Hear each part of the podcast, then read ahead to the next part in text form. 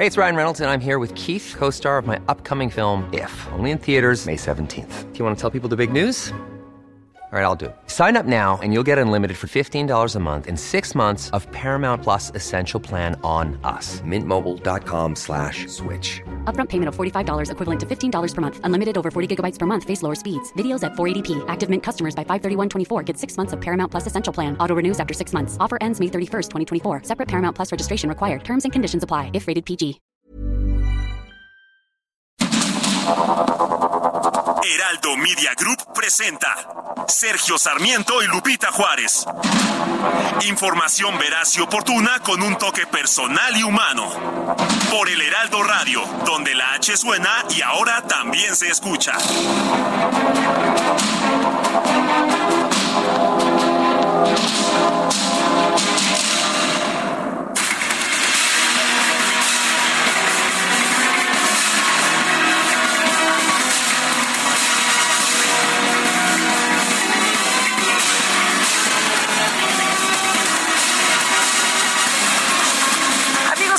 Siempre poder saludarlos. Bienvenidos a la información en este que ya es viernes, sí, viernes 7 de julio de 2023. Y como siempre, todo el equipo listo para llevarles lo que es noticia. Así que, si les parece bien, empezamos con este resumen. El exgobernador de Michoacán, Silvano Aureoles, se registró este jueves como aspirante al cargo de responsable de la construcción del Frente Amplio por México. Es el primer militante del PRD que confirma su participación en este proceso. que es un hecho inédito en la vida política reciente de nuestro país, que un proceso de construcción de una coalición o de un frente eh, sea mayoritariamente conducido por ciudadanas y ciudadanos sin militancia partidaria y con reconocida eh, prestigio y trayectoria, reconocido prestigio y trayectoria. La senadora del PRI, Beatriz Paredes, también realizó su registro como aspirante a la candidatura presidencial de la alianza opositora. Aseguró que ella tiene más experiencia para gobernar el país que la senadora del PAN, Xochitl Galvez. Me encanta que Xochitl se vista como yo, porque le estamos dando una gran promoción a la, vestimenta que surge de las mujeres artesanas. Me encanta que Xochitl tenga orígenes indígenas como yo. No tiene por qué desanimarme. Yo tengo mayor experiencia. Me gustaba mucho como candidata en la Ciudad de México. Me sorprendió, creo que sorprendió a muchos. Pero este es un proceso que apenas empieza. Yo voy arriba en las encuestas. Ella misma lo reconoció. Yo no tengo que rebasar a nadie. Bueno, pues ahí lo que dijo Beatriz Paredes el día de ayer, voy arriba en las encuestas, además dice estar lista, preparada y tener fuerza y madurez para gobernar. Bueno, además otros de los eh, ciudadanos sin partido se registraron para participar en el proceso interno del Frente Amplio por México. Se trata de Víctor Hugo Gutiérrez Yáñez, eh, promovido por el Movimiento Social 2024, Sergio Iván Torres Bravo, apoyado por agrupaciones de expolicías, y el economista Ricardo Urbano Barrón. En una carta del Frente Cívico Nacional se pidió al coordinador nacional de Movimiento Ciudadano, Dante Delgado, impulsar un diálogo público sobre la posibilidad de que su partido se sume al Frente Amplio por México para enfrentar a Morena en las elecciones presidenciales del 2024. Bueno, ayer hubo un gran revuelo, ¿no? Por una de las declaraciones que hizo Clemente Castañeda, el coordinador de Movimiento Ciudadano en el Senado, quien consideró que si la senadora Xochitl Galvez se convierte en la candidata presidencial del Frente Amplio por México, su partido debería considerar sumarse a la alianza opositora. Muchos dijeron, bueno, pues esta era la pinza que nos faltaba para cerrar todo este tema de la alianza y que se haga más grande y que se haga más fuerte y que se haga más poderosa. Mucha gente ayer aplaudía esto que pues se tomó de manera muy positiva. Sin embargo, sin embargo, pues no todo fue miel sobre hojuelas, ¿no? Ahí Dante Delgado dijo, no, bueno, la verdad es que con el PRI ni a la esquina y con el Titanic de la Alianza menos.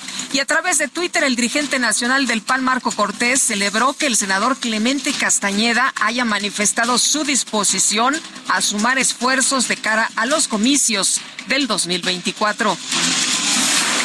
En Hidalgo, un grupo de dirigentes, funcionarios y presidentes municipales anunció su renuncia al PRD al considerar que la dirigencia nacional del Sol Azteca está enfocada en buscar puestos plurinominales.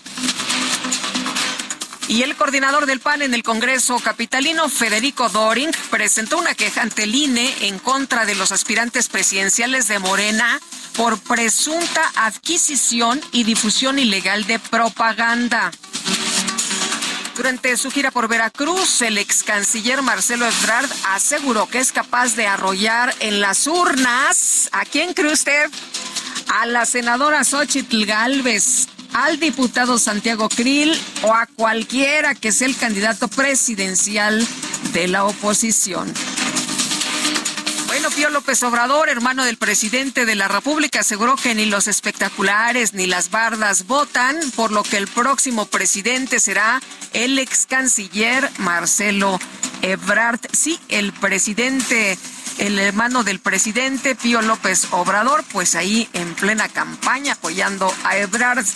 Y el diputado con licencia Gerardo Fernández Noroña pidió al dirigente nacional de Morena, Mario Delgado, que solicite a los aspirantes presidenciales dar a conocer sus gastos reales. Sí, lo pidió Gerardo Fernández Noroña que es una de las corcholatas, dijo, a ver, a ver, eh, hay que revisar, ¿no? Hay que conocer los gastos reales, especialmente lo destinado a la contratación de espectaculares. Se ha planteado un marco legal de reglas, se ha generado condiciones de mayor equidad en la contienda fraternal que seis aspirantes desarrollamos. Sin embargo, quedan en pie las inequidades que se dieron antes del 19 de junio. De ellas podemos corregir la que tiene que ver con la publicidad que varios aspirantes han realizado en bardas, espectaculares, propaganda impresa y brigadas de apoyo. No quiero especular sobre los montos invertidos en estos rubros, pero sin duda es ridículo que se informen gastos por cientos de miles, cuando la inversión referente a los rubros arriba mencionados se puede multiplicar por cantidades muy superiores. Me parece que cada uno de los aspirantes deberíamos informar sobre los montos de ese tipo de propaganda y el origen de los mismos. Bueno, pues, ¿qué le parece? Ahí están exigiendo que pues se abra la información y se transparente, ¿no? ¿Quién ha gastado qué? Y por su parte, el exsecretario de Gobernación, Adán Augusto López, aseguró que no necesita viáticos para realizar sus recorridos por el país, por lo que no aceptó el dinero que le ofreció la dirigencia nacional de Morena. ¿Y de dónde está saliendo entonces el dinero para que Adán Augusto López recorra pues prácticamente toda la República Mexicana? Ahora sí que quién pompó. La ex jefa de gobierno Claudia Sheinbaum se comprometió a instalar una mesa de trabajo para solucionar las demandas de pescadores de Tampico, Tamaulipas. Señaló que el gobierno federal aún tiene pendientes porque no todo se puede hacer en seis años. Y el senador con licencia Ricardo Monreal denunció que actualmente se vive una ola de ataques de la oposición contra el presidente López Obrador como nunca lo había visto en sus 45 años de trayectoria. La sala especializada del Tribunal Electoral del Poder Judicial de la Federación determinó que el presidente López Obrador vulneró la Constitución y también la ley electoral al promover el plan eh, llamado Plan C durante la conferencia matutina del 27 de marzo. Bueno, la ministra de la Suprema Corte de Justicia, Loreta Ortiz, presentó un proyecto de sentencia que propone declarar infundada la controversia presentada por el INAI en contra del Senado por no designar a tres nuevos comisionados del organismo. Y un tribunal federal rechazó suspender la prisión preventiva justificada dictada al exdirector de Pemex, Emilio Lozoya, por el caso Odebrecht por lo que el funcionario deberá seguir el proceso en su contra desde el reclusorio norte. Pues si no nos, nos salió, no va a salir y por lo pronto, pues ahí se rechaza este, este tema, ¿no? De la prisión, eh, pues, eh, que, que, se había mencionado. Rechazan suspender la prisión preventiva justificada. Se pensaba que en una de esas podía estar, pues, ya siguiendo su proceso en libertad. Sin embargo, esto no será así. Él seguirá por allá en el reclusorio norte. Y la Secretaría de Gobernación confirmó el reforzamiento de las medidas de seguridad otorgadas al periodista Carlos Jiménez, quien, como usted sabe, recibió amenazas por parte de presuntos miembros del crimen organizado. Le dijeron que, pues, se metió con las personas equivocadas en eh, uno de los momentos en que están hablando, uno de los sujetos incluso hasta corta cartucho y le dicen que pues saben dónde entrena, dónde vive, dónde trabaja, dónde vive su familia, en fin, de ese tamaño la amenaza. Ya el presidente el día de ayer dijo que le habían asignado eh, una camioneta y también eh, eh, pues elementos, elementos que lo van a ayudar precisamente con el tema de la seguridad. Carlos había dicho que le habían quitado una camioneta blindada, pero que ayer se la regresaron. La Secretaría de Seguridad del Estado de México confirmó la detención de cuatro personas presuntamente vinculadas con los recientes hallazgos de restos humanos en el Valle de Toluca. No, esto que estuvo terrible, ¿no? ¿Se acuerda ahí en, en Toyocan que le dimos a conocer una persona colgada y restos en otros lados? Terrible, terrible también esto que vimos, esta escena que pues eh, habíamos visto en otras partes de la, del país y ahora estamos viendo allá eh, pues eh, en el Estado de México, en, en Toyocan, que es una avenida de las más importantes para ingresar precisamente a Toluca, muy cercana a la capital de la República Mexicana. La Fiscalía General de Nuevo León confirmó que una mujer y un hombre que fueron fusilados el martes pasado en Apodaca son los padres de un bebé que ese mismo día fue abandonado en una parroquia de San Nicolás. El presidente López Obrador se reunió este jueves con los gobernadores de Morena y la mandataria electa del Estado de México, Delfina Gómez, para revisar la instrumentación del IMSS Bienestar y tratar temas relacionados con la educación. Acuérdense que el presidente ha dicho, ¿no? Que eh, cuando termine su sexenio, aunque se rían de él, el eh, tema de la salud va a estar solventado, que vamos a tener pues un sistema de salud de primer mundo. Que así sea, ¿no? Ojalá. Bueno, y tras el encuentro, el gobernador de Sonora, Alfonso Durazo, él le dio a conocer que el gobierno federal va a transferir por lo menos 13 mil millones de pesos a los estados para financiar caminos y obras de infraestructura en materia de salud.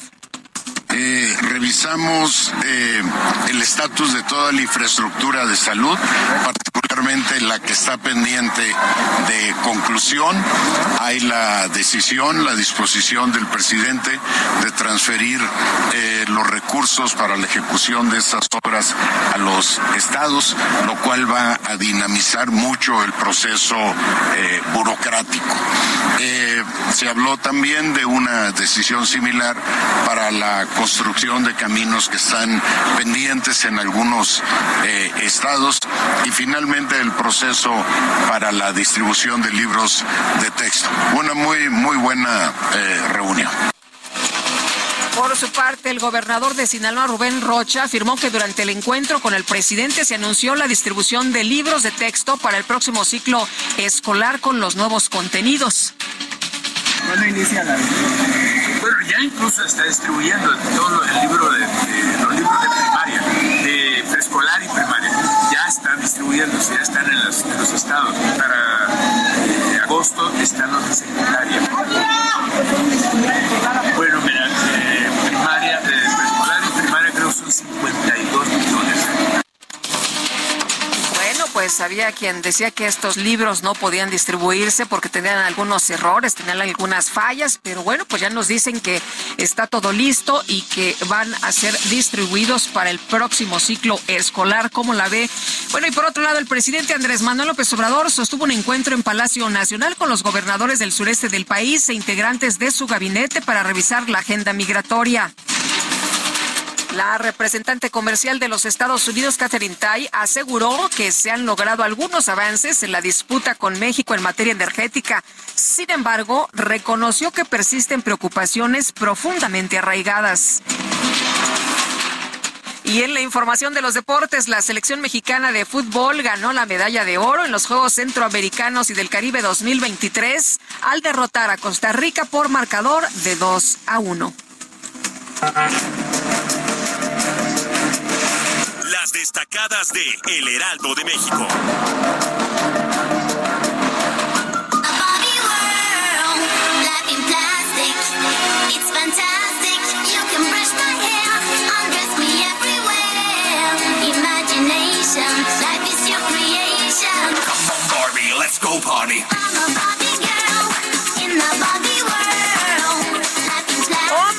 que ya es viernes, mi querida Itzel González, ¿cómo estás? Muy buenos días.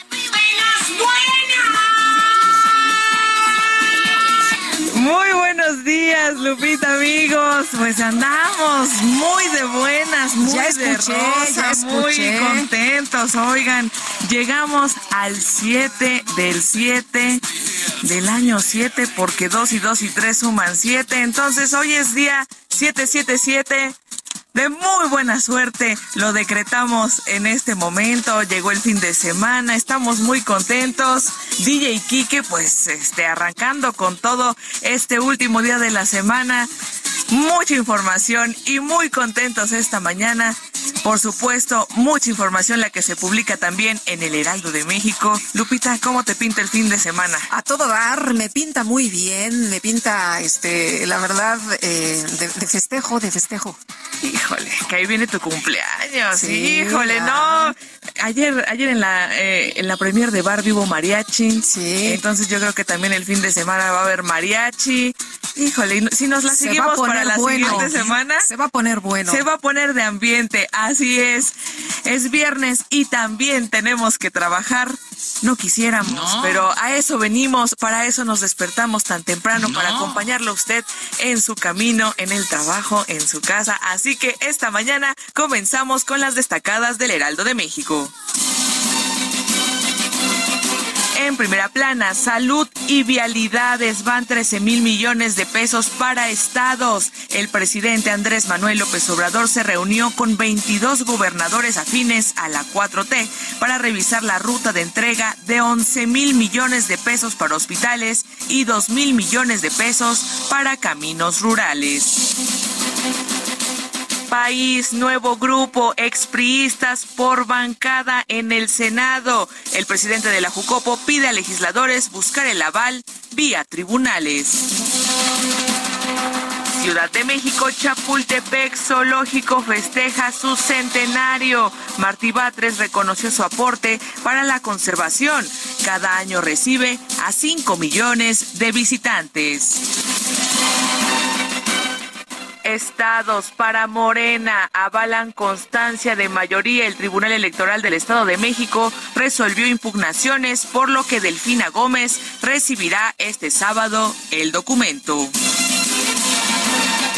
Orbe le tocó herencia beneficiada a la pareja de Berlusconi. Expremier dejó el control de los negocios a sus hijos y 109 millones de dólares a su última esposa. América exigen un castigo de nueva cuenta. Las águilas levantan la voz contra la violencia hacia las mujeres. Y finalmente, en mercados, Banco de México vigilan a la inflación. La autoridad monetaria del país estará atenta a factores que inciden en la variación de precios. Lupita, amigos, hasta aquí las destacadas del Heraldo. Muy feliz viernes. Igualmente, Itzel, y qué bonito se oye que digas feliz viernes, por fin. Ojalá fuera quincena, pero con el viernes nos confirmamos. Sí, nos conformamos con el viernes, por supuesto. Ya son las 7 de la mañana con 18 minutos. Hola, mi nombre es Paola Flores, soy diseñadora de interiores y te invito a Expo Mueble Internacional, la feria líder de muebles y decoración en América Latina. La cita es del 16 al 19 de agosto en Expo Guadalajara y con más de 400 expositores encontrarás la mejor calidad y diseño en todo tipo de mobiliario, mueble residencial, exteriores, infantil, de madera, tapizados, todo. El evento no tiene costo, regístrate en expomuebleinternacional.com.mx.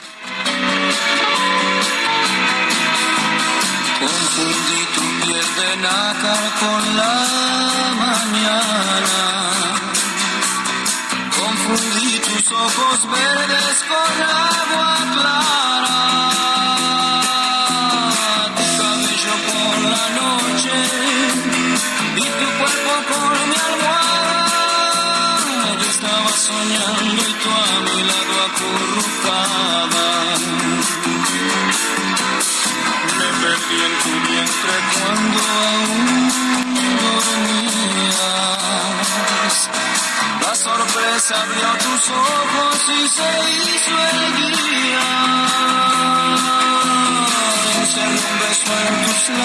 Pues, ¿qué le parece? Así empezamos nuestro viernes aquí en el Heraldo. Buenos días, amor, canta José José. Y es que vamos a festejar a Juan Carlos Calderón, que nació el 7 de julio de 1936. Fue un compositor, productor musical y arreglista español reconocido pues por haber sido el compositor y productor principal de grandes, grandes, entre los grandes. Eh, estamos escuchando Buenos días, amor con José José y bueno, pues también muchas de las interpretaciones de Luis Miguel, en fin, canciones eh, también eh, que cantaron Nino Bravo, Joan Manuel Serrat, Luis Eduardo Aute, en fin, estaremos escuchando al talentoso Juan Carlos Calderón, que nació el 7 de julio de 1936. Fue un gran compositor, sin duda. Siete de la mañana ya con 20 minutos.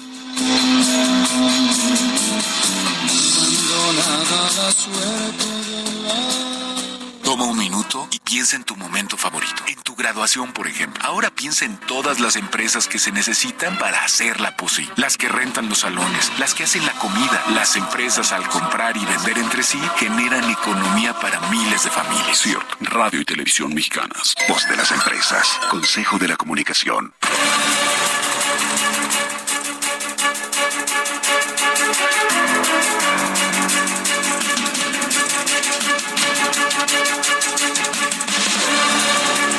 Miranda, ¿cómo te va? Muy buenos días. ¿Cómo estamos cerrando este viernes? Cuéntanos. Hola, ¿qué tal? Muy buenos días. Tenemos información de la zona poniente. Informarles a los amigos automovilistas que en estos momentos se encuentran tránsito lento en la avenida Constituyentes, esto en el tramo del anillo periférico al cruce con Paseo de la Reforma, y es que este, en este punto se están llevando obras del cablebús la avenida Observatorio con buen avance del periférico al cruce con la avenida Constituyentes, avenida Las Torres con carga vehicular de Constituyentes a la avenida Sur 122, el anillo periférico con vialidad aceptable en ambos sentidos de San Antonio a la glorieta de San Antonio, de San Jerónimo, perdón, y finalmente calle 10 con buen avance del periférico a la avenida Escuadrón 201. Es la información desde la zona poniente. Muchas gracias, Mario. Buenos días. Buenos días. Y vámonos ahora con Gerardo Galicia. Gerardo, ¿por dónde andas? Cuéntanos al otro extremo de la ciudad. Lupita, excelente mañana, zona oriente de la capital. Y tenemos información para nuestros amigos que van a utilizar la calzada Ignacio Zaragoza. Se ha incrementado mucho la afluencia de autos y lo que van a encontrar es un avance realmente complicado una vez que dejan atrás su cruce con la avenida Guelatao y si se dirigen hacia su entronque con el viaducto Río Piedad. En el mejor de los casos hay un avance a vuelta de ruedas, así que de preferencia hay que salir con algunos minutos de anticipación. Los puntos conflictivos, su cruce con la avenida Canal de Río Churubusco y también su entronque con el viaducto Río Piedad. El sentido opuesto se mantiene como buena opción para quienes salen a carretera rumbo a la México-Puebla y si van a utilizar el periférico en su tramo calle 7, justo en la zona de rastros hay problemas para transitar por la actividad comercial. Y por lo pronto, el reporte. Muy bien, gracias Gerardo. Hasta luego. Hasta luego, muy buenos días, 7 con 23. Descubre el soporte ideal para un sueño saludable toda la noche. Te mereces un El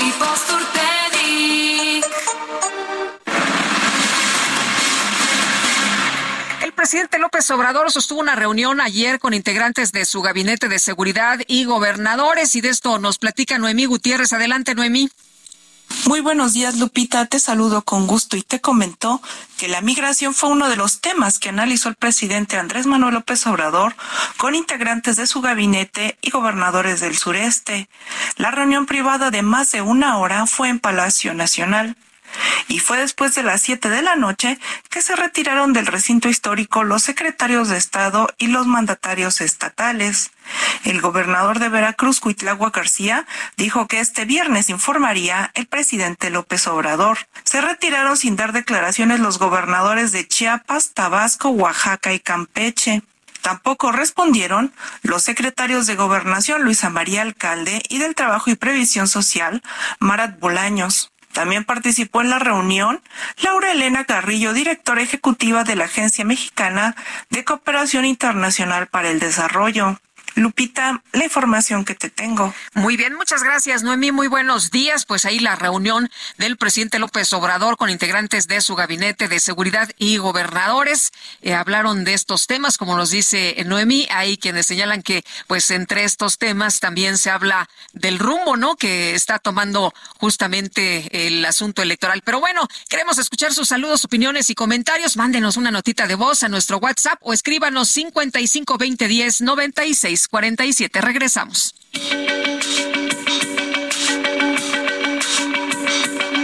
Sergio Sarmiento y Lupita Juárez quieren conocer tu opinión, tus comentarios o simplemente envía un saludo para hacer más cálida esta mañana. Envía tus mensajes al WhatsApp 55 20 10 96 47.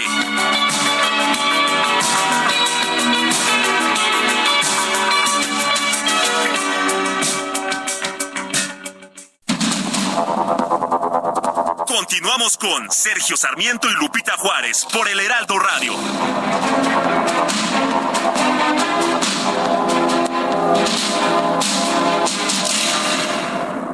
Acaríciame con manos locas enloqueceme, con uñas y sonrisas, ámame, amor de amar, amor de piel, y ahógame en tus brazos, cuídame y mátame despacio, mírame. No ves que estoy muriéndome.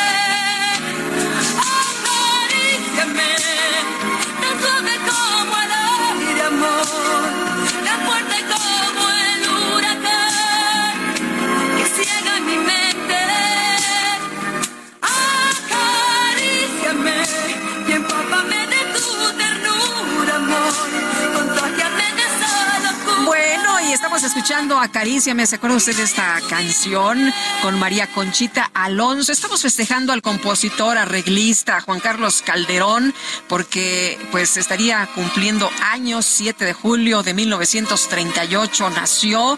Y bueno, pues lo estamos recordando con los grandes éxitos que compuso en esta, pues eh, seguramente de los grandes éxitos de María Conchita Alonso, 1984, produjo junto a Albert este álbum con temas destacados como Acaríciame, Noche de Copas y Eres tan real.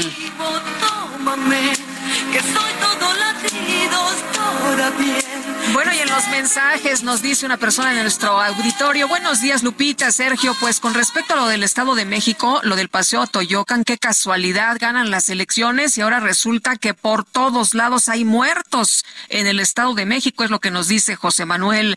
Y nos dice desde Querétaro Rodolfo Contreras, cinematográfico viernes, ahora a varios les brotan sus raíces indígenas, vaya descaro.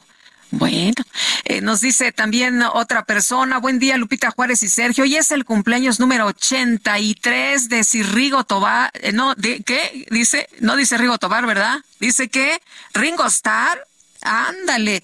Bueno, pues ojalá puedan poner su música. Saludos cordiales desde Catepec, el teacher Héctor Contreras. Bueno, pues a lo mejor una probadilla por ahí, ¿no? Una probadita de Sir Ringo Starr que, bueno, nosotros fuimos a ver en alguna ocasión al Auditorio Nacional con eh, All Stars. Y bueno, pues eh, lo, lo disfrutamos muchísimo, sin duda. Y a ver si le podemos por ahí un pedacito. 83 años, bueno, pues feliz cumpleaños a Ringo Starr. Y vámonos con los eh, con la información en detalle. Fíjese que el coordinador de Movimiento Ciudadano en el Senado, Clemente Castañeda, lanzó un guiño para hacer una posible alianza con Va por México en las elecciones presidenciales del 2024, solo si la senadora Xochitl Gálvez es la candidata. Esto causó el día de ayer un revuelo. Todo el mundo estaba aplaudiendo, ¿no? Que finalmente pues se pusiera esta pinza ya y que se fortaleciera a la alianza. Y bueno, pues todo el mundo decía aplaudimos de pues ya esta decisión.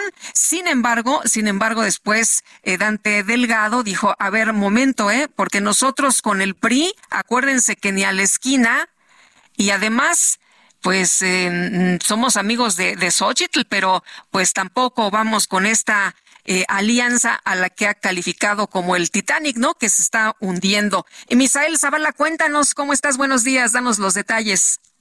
Muy buenos días, Lupita. Buenos días al auditorio. Efectivamente, Lupita, pues ayer el coordinador de Movimiento Ciudadano en el Senado, Clemente Castañeda, ofreció una declaración en la que afirmó que si con Xochitl Galvez hay la posibilidad de construir un proyecto de gobierno, Movimiento Ciudadano deberá discutir el rol que jugará en las elecciones presidenciales del 2024. Esto lo dijo debido a que Movimiento Ciudadano en varias ocasiones ha dicho que van a ir solos en la contienda presidencial del próximo año, no harán alianza con ningún partido político, pero ayer Clemente Castañeda prácticamente pues lanza este guiño y abre la puerta solo si Xochitl Galvez resulta como candidata presidencial de este Frente Amplio por México. Para nosotros la elección del 2024 se trata de contenido y darle rumbo al país. Si con ella cabe la posibilidad de discutir un proyecto de gobierno y una agenda legislativa progresista como la que defiende MC, creo que debemos discutir el rol que jugará Movimiento Ciudadano. Fue lo que dijo el jefe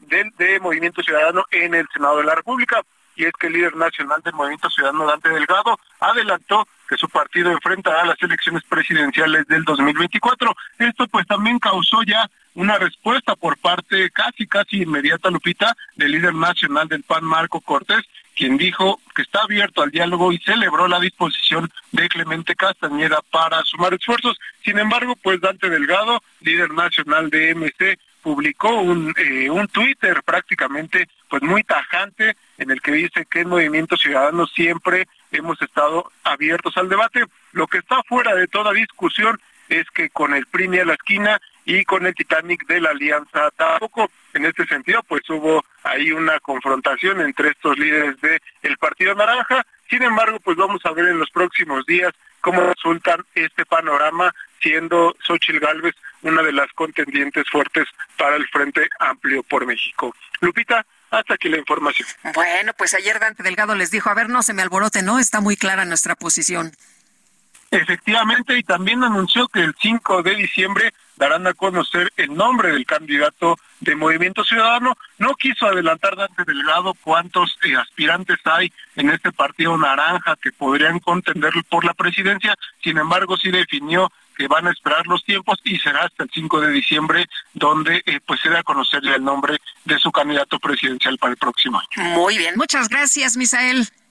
Gracias, Lupita. Hasta luego, muy buenos días. Bueno, se ha dicho que Samuel García, ¿no? Que tiene buenos números y que tiene por ahí, pues, una posibilidad de movimiento ciudadano, pero también se ha dicho que el gobernador de Jalisco, Alfaro, pues empezará giras ya por toda la República Mexicana en los fines de semana. Así que, bueno, pues estaremos muy atentos. Ayer llamó mucho la atención la renuncia de Claudia de Buen Una, expresidente de la Barra Mexicana del Colegio de Abogados, eh, pues informó de su renuncia a esta agrupación y acusó agravios machistas en su contra. Claudia de Buenuna, me da mucho gusto, como siempre, poder platicar contigo. ¿Cómo estás? Muy buenos días. Hola Lupita querida, muchas gracias. Pues aquí este con esta noticia. Oye, em, no nos esperábamos una que, que estuvieras atravesando una situación de esta naturaleza y lo que estás diciendo es que pues hay cosas muy graves como intimidación, amenazas, incluso insultos por parte de varios consejeros. Cuéntanos. Pues sí, Lupita, ha sido una muy difícil trayectoria desde que decidí participar. Bueno. Sí, te escuchamos, te ah, perdona, perdona. Desde que decidí participar como vicepresidenta, primera y presidenta, en una negativa de un grupo importante de barristas que decidieron pues generarme condiciones muy complicadas. Uno, para demostrar que no podía y segundo, para tratar de hacerme renunciar. Entonces, ahí las describo muy someramente. Estoy hablando de muy poquitas. Eh, yo te puedo decir, además están todas documentadas, insultos muy feos, de ya cállese, no la queremos escuchar, hábleme de usted, no queremos, no, no, no, horribles. Como, como si este, ellos no fueran iguales a ti, ¿no? Así me decían, no somos iguales. Mm. Hábleme de usted. Yo, bueno, está bien, no tengo problema en eso. Pero ya cállese, este, no nos interesa lo que dice. ¿De ese, tamaño? En ese tamaño. Oye, pero ataques ya muy personales, pero también dices tú, eh, eh, bueno, esa es una parte, pero la otra es obstaculizar eh, propuestas, proyectos. Sí, claro. Bueno, yo los dos años estuve luchando, los dos de presidenta, por sacar el centenario de la mejor manera posible. Y desafortunadamente a ninguno de los eventos se presentaron los expresidentes, este, iba uno o dos cuando mucho de los 16, 18 que hay, y tampoco se presentaron los consejeros. Estoy hablando ya de, de, de, los del Congreso Nacional, de la comida de la amistad. O sea, era, era una, un rechazo total, ¿no? A, mi presidencia, siempre buscando la forma en la que podían pedir la renuncia o hacerme renunciar. Y pues yo me sostuve hasta el final con mucho, mucho trabajo, Lupita, la verdad pero sí me sostuve porque yo tenía un compromiso no con ellos, con la barra y con la sociedad. Yo había sido electa democráticamente, fui electa y yo quise terminar a pesar de los pesares y a pesar de muchos, em, digamos, momentos complicados personales, pero quise terminar y entregar cuentas debidamente y así lo hice. Y ahora lo que sí no puedo permitir es que ya que me, me, terminé y que estoy completamente aislada porque me aislaron de la barra, me sacaron de todos los chats o de la mayoría de los chats, este, sigan pretendiendo que yo este, esté eh, siendo denostada, pues ya no los permito, ¿no? O sea, mi lugar de expresidenta, nadie me lo quita, les guste o no, yo lo seré, seguiré siendo expresidenta. Y que no me den ese lugar, pues no, no se vale. Oye, y, y además dicen que eh, actos como que no hubo ceremonia, ¿no? Para develar tu fotografía, para ingresar a la galería de expresidentes, o sea, de ese, eh, de ese nivel. Sí, sí, es como invisibilizar todo, ¿no?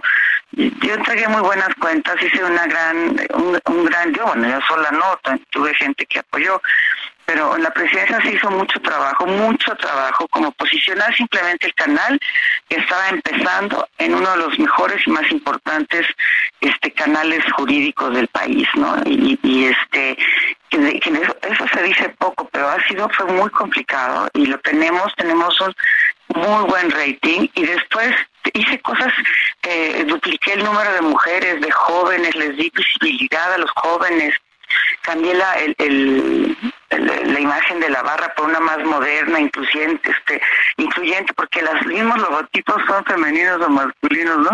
Este, bueno, hicimos una labor de verdad increíble y toda siendo estabilizada continuamente. El mismo libro del aniversario, todos los expresidentes, páginas y páginas, y a mí me pusieron una semblanza no actualizada, sacada de internet, de, de un tercio de cuartilla, una vergüenza, ¿no? La, y esto pues, lo manejó el actual presidente, ese libro, ¿no? Fue su obra. Y así cosas que no, de verdad, eh, muy dolorosas, pero bueno. Oye, la colectiva 50 más 1 dice que estas conductas machistas no son admisibles en ninguna sociedad ni organización, y mucho menos en una organización que se diga en favor del Estado de Derecho. Así es. Y Conectadas, que es otra organización bien importante de mujeres relacionadas con los temas de telecomunicaciones, son mujeres valiosísimas también, se pronunció y se pronunció también 50 más 1, también se pronunció. Entonces, sí, las mujeres sí se indignaron, no moví un dedo, todo fue solito, yo no busqué tener este, es más, eh, se puso, yo ni puse el, tema en, hasta que ya fue eh, una vorágine en las redes, dije, bueno, pues voy a poner la renuncia. Pero de verdad que fue algo increíble, una respuesta fantástica de la gente. Yo estoy muy conmovida y muy emocionada por eso. Oye, pero además eh, fuiste eh, la primera presidenta de la barra mexicana, ¿no? Eh, la primera vicepresidenta, la primera presidenta. Sí. debería de estarse, pues, aplaudiendo este logro, debería estarse reconociendo, tus pares deberían estar, pues, contentos, ¿no? De que esto haya ocurrido y la verdad es que estamos viendo a estas alturas eh, pues eh, que, esto no es así y que en todos los niveles sigue habiendo este pues eh, acoso, esta misoginia, estos ataques, esta obstaculización de, de, de los proyectos de la realización de las mujeres, ¿no? En distintos espacios. Sí, así es. Y fíjate, lo más triste es que no es nada más, no son nada más los hombres. Varias mujeres están apoyando esta esta cultura machista tratando de perpetuarla y eso es una verdadera tristeza. Hoy una de ellas puso en un chat que yo ya me salí de todos, que era un berrinche mío. O sea, ¿cómo berrinche, por Dios? Un, eh, este, y otra, no sé qué puso, o sea, unas respuestas en favor de, de, de, de quienes han generado, que ellas también lo han generado, este tipo de conductas, que es una tristeza, Lupita, ver que, que no hay solidaridad. Como dicen ahora, ¿no? Sororidad sororidad, sí, de verdad, bueno, pero tengo la solidaridad de muchísima gente y eso me encanta, me encanta porque me da energía para seguir. Oye, y, aquí lo importante es que las mujeres antes se callaban y, y, ahora no, ahora las mujeres dicen lo que pasa, ¿no? Y eso me parece a mí, eh, a pesar de que a veces se, se duda, me parece que es sumamente importante que pues las mujeres hablen y las mujeres digan lo que pasa. Así es, Lupita, tenemos que tener tenemos voz, hay que sacarla, hay que decirlo sin pena, sin este sin miedo. Yo sé, claro que tengo miedo, pues si yo me fui amenazada por ellos. Claro que tengo miedo, tengo miedo por mis hijas también. Pero si no si no me, me quedo callada, pues imagínate tú ¿Qué, ¿Qué, va a pasar? ¿Cómo vamos a evolucionar? ¿Cómo vamos a visibilizar esta violencia en los altos niveles eh, profesionales como es la barra mexicana de abogados. Pues no, no se puede permitir. Eh, Claudia, de buen, eh, te agradezco como siempre que puedas platicar con nosotros y te mando un fuerte abrazo. Igualmente, Lupita, un abrazo para ti. Hasta luego. Muy buenos días. Bueno, la Comisión de Relaciones Exteriores de la Cámara de Diputados aprobó el dictamen que reforma la ley del Servicio Exterior Mexicano para garantizar la paridad de género en los nombramientos de embajadores y cónsules. Jorge Almaquio, cuéntanos. ¿Qué tal, Lupita? ¿Cómo te va? Muy buenos días a los amigos del auditorio, efectivamente. Y esto se aprobó, Lupita, con 20 votos a favor y 10 abstenciones. Ese dictamen que reforma el artículo 19 de la Ley del Servicio Exterior Mexicano para garantizar la paridad de género en los nombramientos de embajadores y cónsules generales.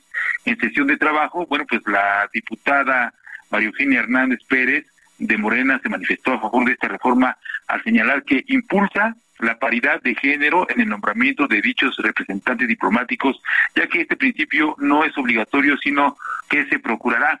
Y bueno, pues la diputada de Movimiento Ciudadano, Amalia García Medina, aseguró que existen razones de peso para que se mantenga el principio de progresividad a fin de que haya cada vez más mujeres en el servicio exterior mexicano y reconoció su papel y labor como embajadoras, mientras que del PRI, Augusto Gómez Villanueva, resaltó que la propuesta es fundamental ya que busca lograr la paridad en la designación de los integrantes del cuerpo diplomático de la Secretaría de Relaciones Exteriores. Había un problema solamente, Lupita, solamente hubo un problema porque, pues en esta propuesta que se presentaba ayer, había una, eh, un proyecto en el que también se buscaba limitar que los gobernadores pues eh, no pudieran ser inmediatamente designados como embajadores y cónsules, una idea que dicen pues se ha dado en los últimos tiempos en, el, en la actual cuarta transformación y en este sentido los diputados de Movimiento Ciudadano votaron en abstención para manifestar su oposición a que el dictamen final pues no contempló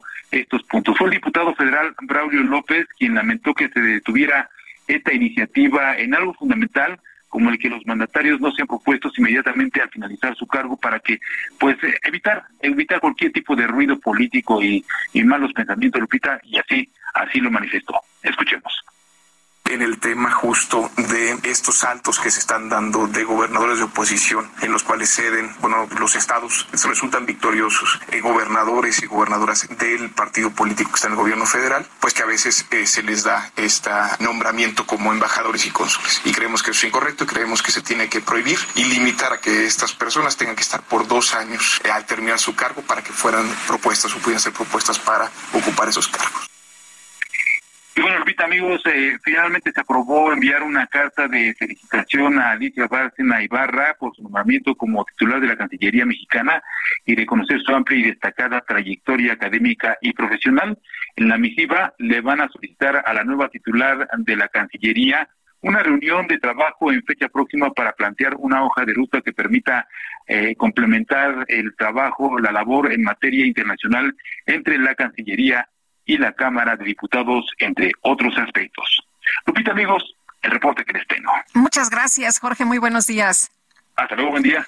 Hasta luego. Bueno, la ministra de la Suprema Corte de Justicia, Loreta Ortiz, presentó un proyecto de sentencia que propone declarar infundada la controversia presentada por el INAI en contra del Senado por no designar a tres nuevos comisionados del organismo. Adrián Alcalá, comisionado del Instituto Nacional de Transparencia, Acceso a la Información y Protección de Datos Personales, el INAI. ¿Cómo estás? Muy buenos días. Hola Lupita, muy buenos días. Qué gusto saludarte a ti y a toda tu audiencia y por la oportunidad para platicar sobre este importante y trascendental tema no pues solamente para la vida del INAI, sino para la vida de todo el país. Sí, eh, no, no es por ustedes, ¿no? No es porque ustedes quieran ahí conservar el, trabajo, ni es porque a ustedes les interese nada más estar en el INAI como un organismo este, que está eh, sin moverse en estos momentos eh, y, y perpetuarlo, sino eh, para que los ciudadanos tengamos esta información, que los ciudadanos podamos tener el acceso a la información, ¿no? Que, que, se, que haya transparencia real. Eh, Adrián, pero cuéntanos, ¿qué, ¿cómo ves esta decisión de la ministra Loreta Ortiz? Exactamente, Lupita, una precisión coincide totalmente y ese es el, el, interés que tenemos nosotros. No es interés de las tres comisionadas y tu servidor, sino es la institución. Es en una democracia en donde se respetan los derechos humanos, deben de haber instituciones, como en este caso el INAI, que garanticen en cualquier momento que una persona así lo necesite, su derecho de acceso a la información, pero también de la protección de los datos personales. Y eso es lo que nosotros hemos estado diciendo gracias a, a la posibilidad que tenemos a través de medios de comunicación como el como el presente, como el de ustedes y el, tuyo y el de Sergio, y a través del Heraldo y otros otros compañeros de los medios de comunicación, de transmitir la sensibilidad e importancia que tiene la institución. No es un interés, lo decimos, de los cuatro comisionados actuales, sino es un interés en favor de las personas para que puedan acceder a la cosa pública o proteger sus datos personales. Respecto del proyecto, pues efectivamente lo conocimos ayer, casi igual que todos este, pues toda la sociedad, que se empezó a circular este proyecto, lo hemos analizado, lo hemos estudiado, eh, respetamos pero no compartimos el sentido del proyecto. Nosotros eh, estamos teniendo y vamos a tener acercamientos con los otros eh, ministros integrantes del Pleno de la Corte, pues para expresar obviamente nuestros, nuestros argumentos de por qué sí hay una vulneración al modelo de autonomía institucional por parte del INAIP al haber falta de designaciones, incumplimientos por parte del Senado de la República y eso es lo que nosotros hemos estado defendiendo y vamos a defender hasta que este asunto se vote. Reitero, respetamos, es una decisión jurídica, no compartimos ninguno de los argumentos que se establecen ahí y bueno, creo que un marco de, derecho como es este, pues se vale disentir eh, y creo que también la ministra entenderá nuestras, nuestras razones de por qué disentimos de su proyecto. Y estamos en nuestro derecho de, de no compartir, ¿no? Oye, ella considera inexistente la omisión alegada. Sí, efectivamente, es que hay una, existencia porque el Senado de la República ha hecho este, determinaciones para o convocatorias e incluso una designación, sí, pero el tema está en que no puede el, instituto o la falta de, la, más la designación de comisionados estar supeditada a situaciones políticas. De hecho, el órgano eh, colegiado, que es el Senado de la República, tiene que llegar a esos consensos porque la Constitución les entregó precisamente ese mandato. Entonces, la Suprema Corte de Justicia de la Nación, desde nuestra opinión, sí puede determinar y tiene los alcances para determinar que no es una, que sí es una omisión de carácter permanente que vulnera, obviamente, reitero, reiteramos no los intereses de nosotros, sino los intereses de la sociedad, porque la falta de designación de por lo menos un comisionado impide que se puedan resolver eh, derechos que están ahí, que suman ya más de 4.760 derechos, Lupita, que no se pueden resolver. Por ejemplo, el caso de que esta semana yo lo hubiera resuelto y que lo hice público, como lo he venido haciendo en mis redes sociales,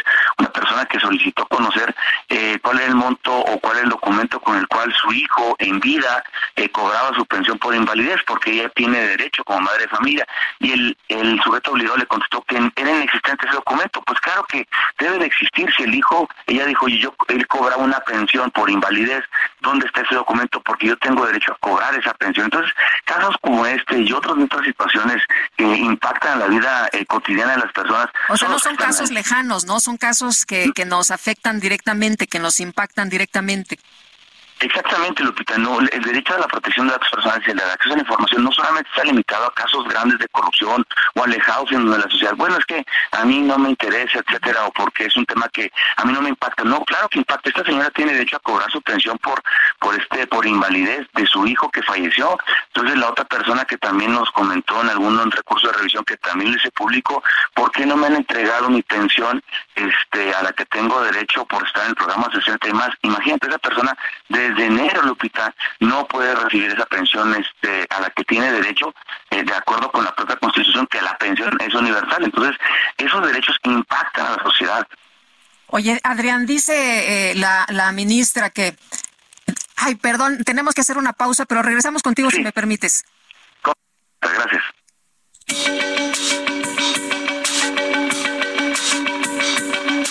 Sergio Sarmiento y Lupita Juárez quieren conocer tu opinión, tus comentarios o simplemente envía un saludo para hacer más cálida esta mañana. Envía tus mensajes al WhatsApp 55 20 10 96 47.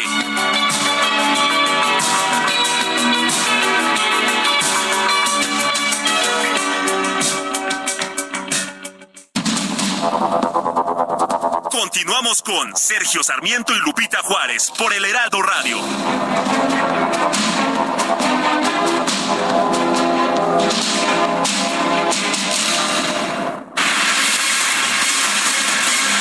Regresamos con Adrián Alcalá, comisionado del Instituto Nacional de Transparencia, Acceso a la Información y Protección de Datos Personales. Adrián, muchas gracias por quedarte con nosotros. Eh, te preguntaba, te quería preguntar, eh, el INAI eh, ha estado trabajando parcialmente, también, también, es lo que se ha alegado por parte de la ministra Loreta Ortiz. ¿Cómo han estado trabajando para que nuestros amigos del auditorio sepan cuáles son las acciones que han estado ustedes desarrollando con la falta de estos comisionados? Al contrario, Lupita, gracias por, por la oportunidad de continuar aquí contigo.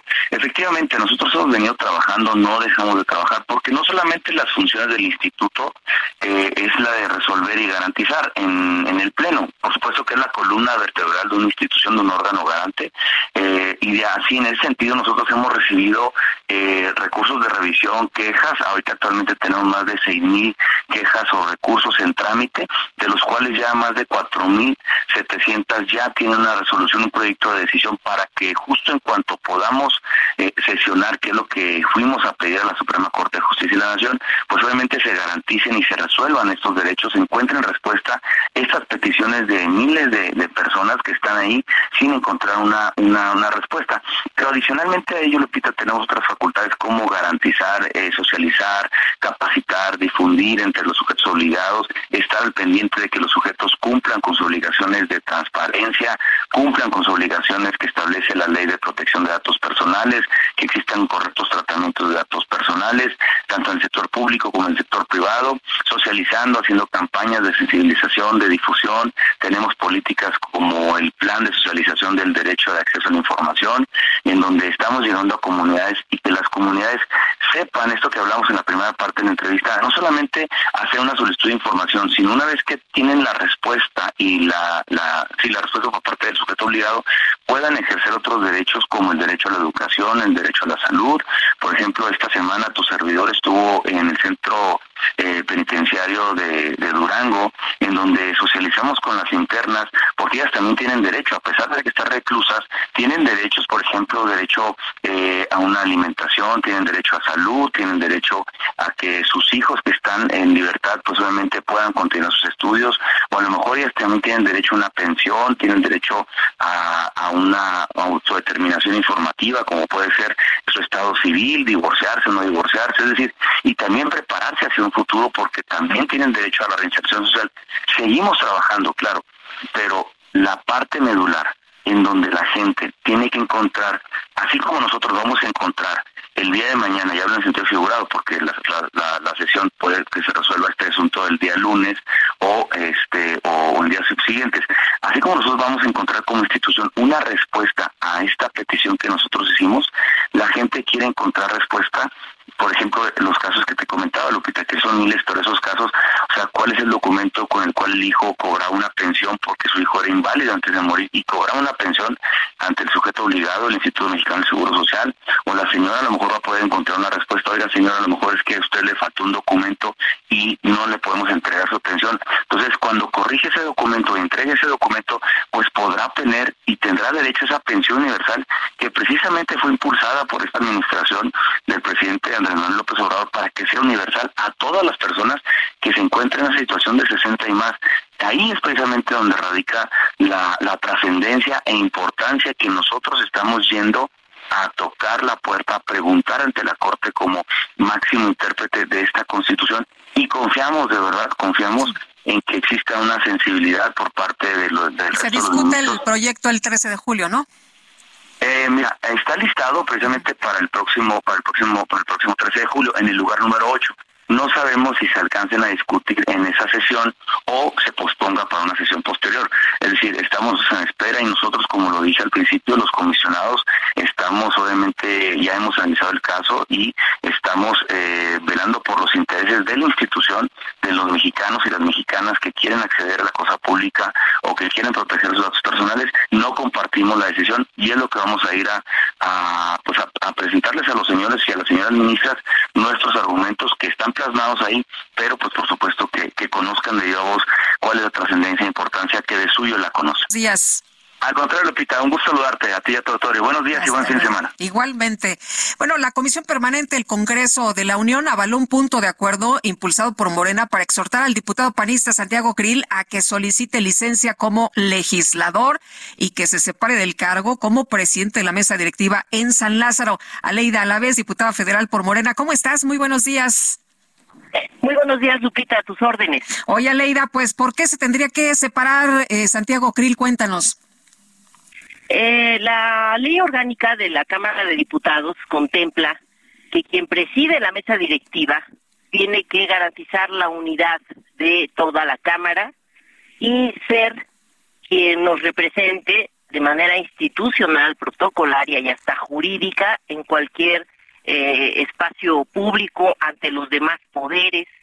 Y una de las consideraciones que la ley contempla en el artículo 22 también es que el presidente se debe alejar de sus eh, de su militancia partidista, de su quehacer eh, militante, porque está representando una institución, uno de los tres poderes de la Unión.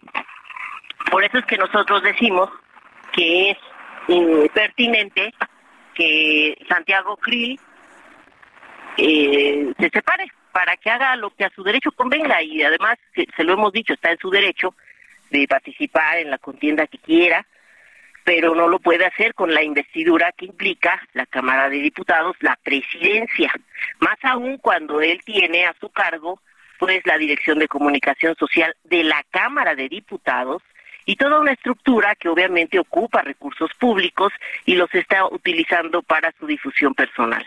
Oye, les decía a Santiago Krill que pues que no se van o que él lo iba a reflexionar y que si querían pues que juntaran los votos.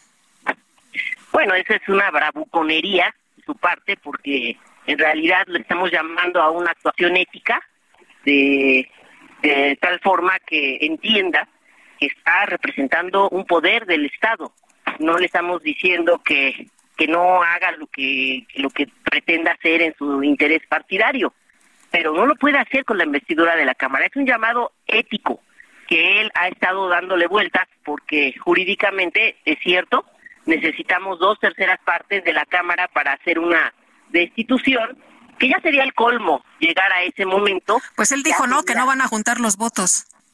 Bueno, eh, por eso, o sea, si nos quiere estar ahí eh, eh, solamente haciendo estas, estos señalamientos de la manera más cínica, pues ya nada más podemos hacer.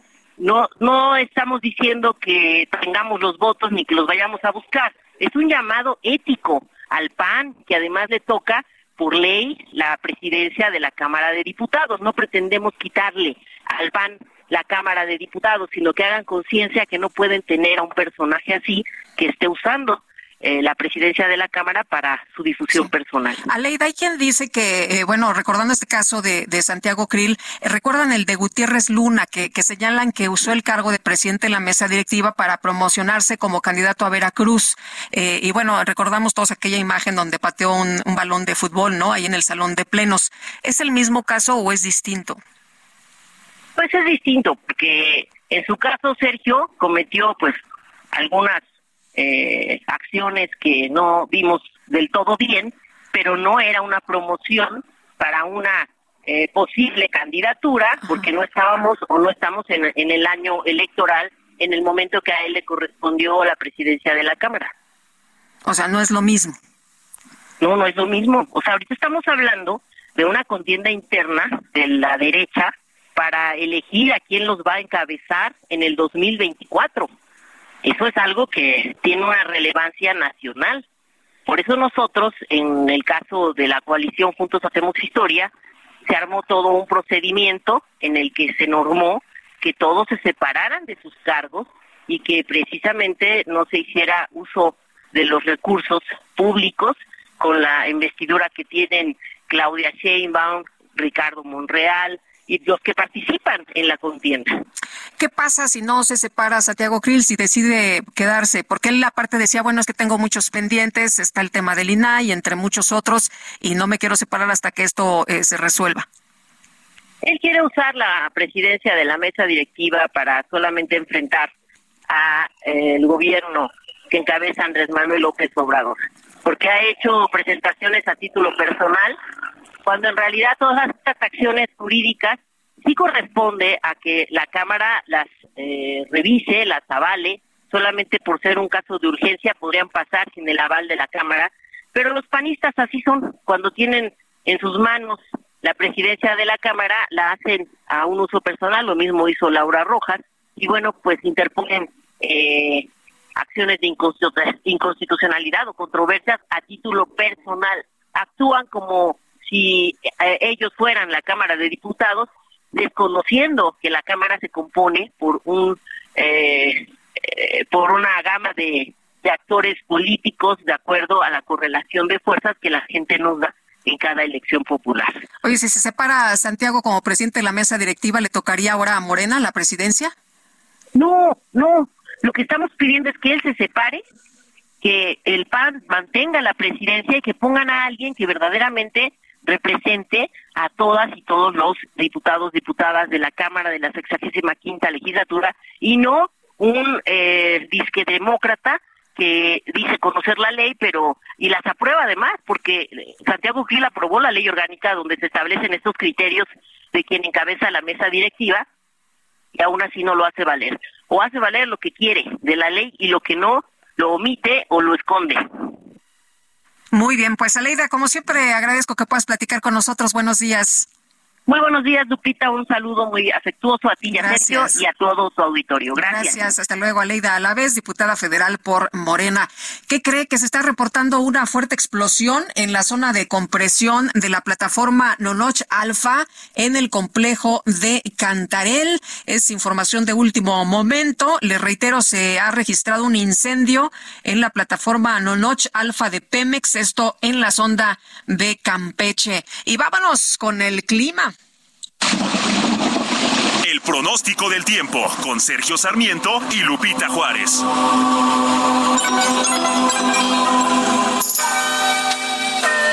Livia González, meteoróloga del Servicio Meteorológico Nacional de Conagua. ¿Cómo estás? Muy buenos días.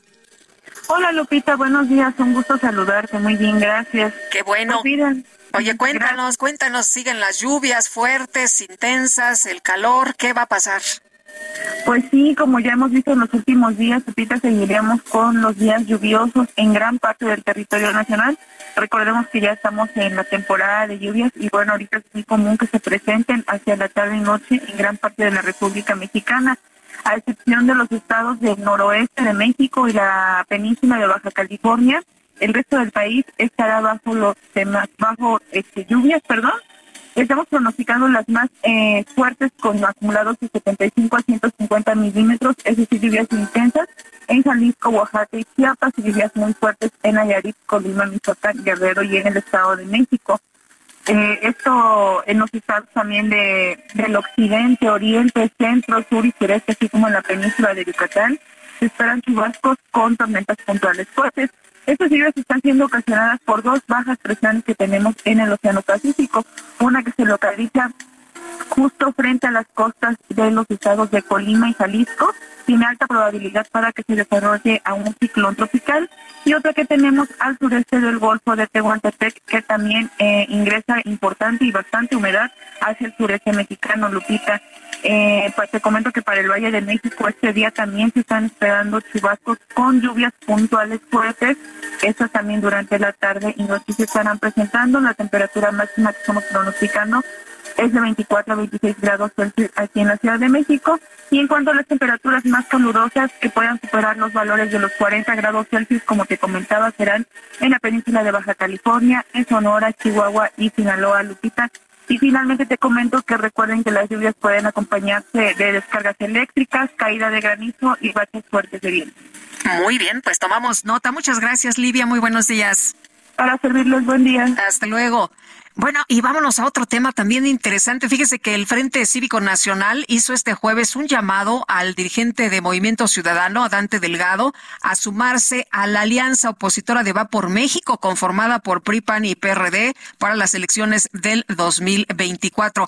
Vamos a platicar en unos momentos más con Cecilia Soto González, presidenta del Consejo Nacional del Frente Cívico Nacional. Parece que se nos había cortado, pero ya recuperamos la comunicación. Cecilia, ¿cómo estás? Muy buenos días. Muy bien, muy animada. Muchas, muchas gracias, Lupita, por recibirme. Oye, pues cuéntanos, ayer, ayer hubo como esta eh, algarabía, ¿no? Causó revuelo esta situación de si Movimiento Ciudadano se sumaba a esta alianza y todo el mundo dijo, bueno, pues era la pinza que faltaba, ¿no? Para que la alianza sea más grande, que sea más poderosa. Después escuchamos al líder de Movimiento Ciudadano, a Dante Delgado, diciendo que, pues no, que ni a la esquina con el PRI, que la alianza, pues es el Titanic, ¿no? Que en algún momento se va a, hundir porque ya se está hundiendo. ¿Tú cómo lo ves?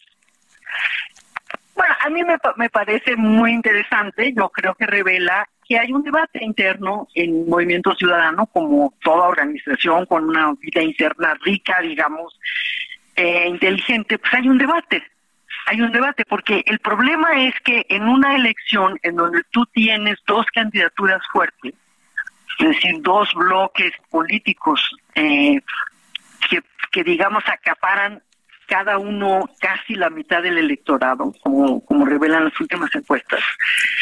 El, el, el destino de una tercera opción es verse disminuido.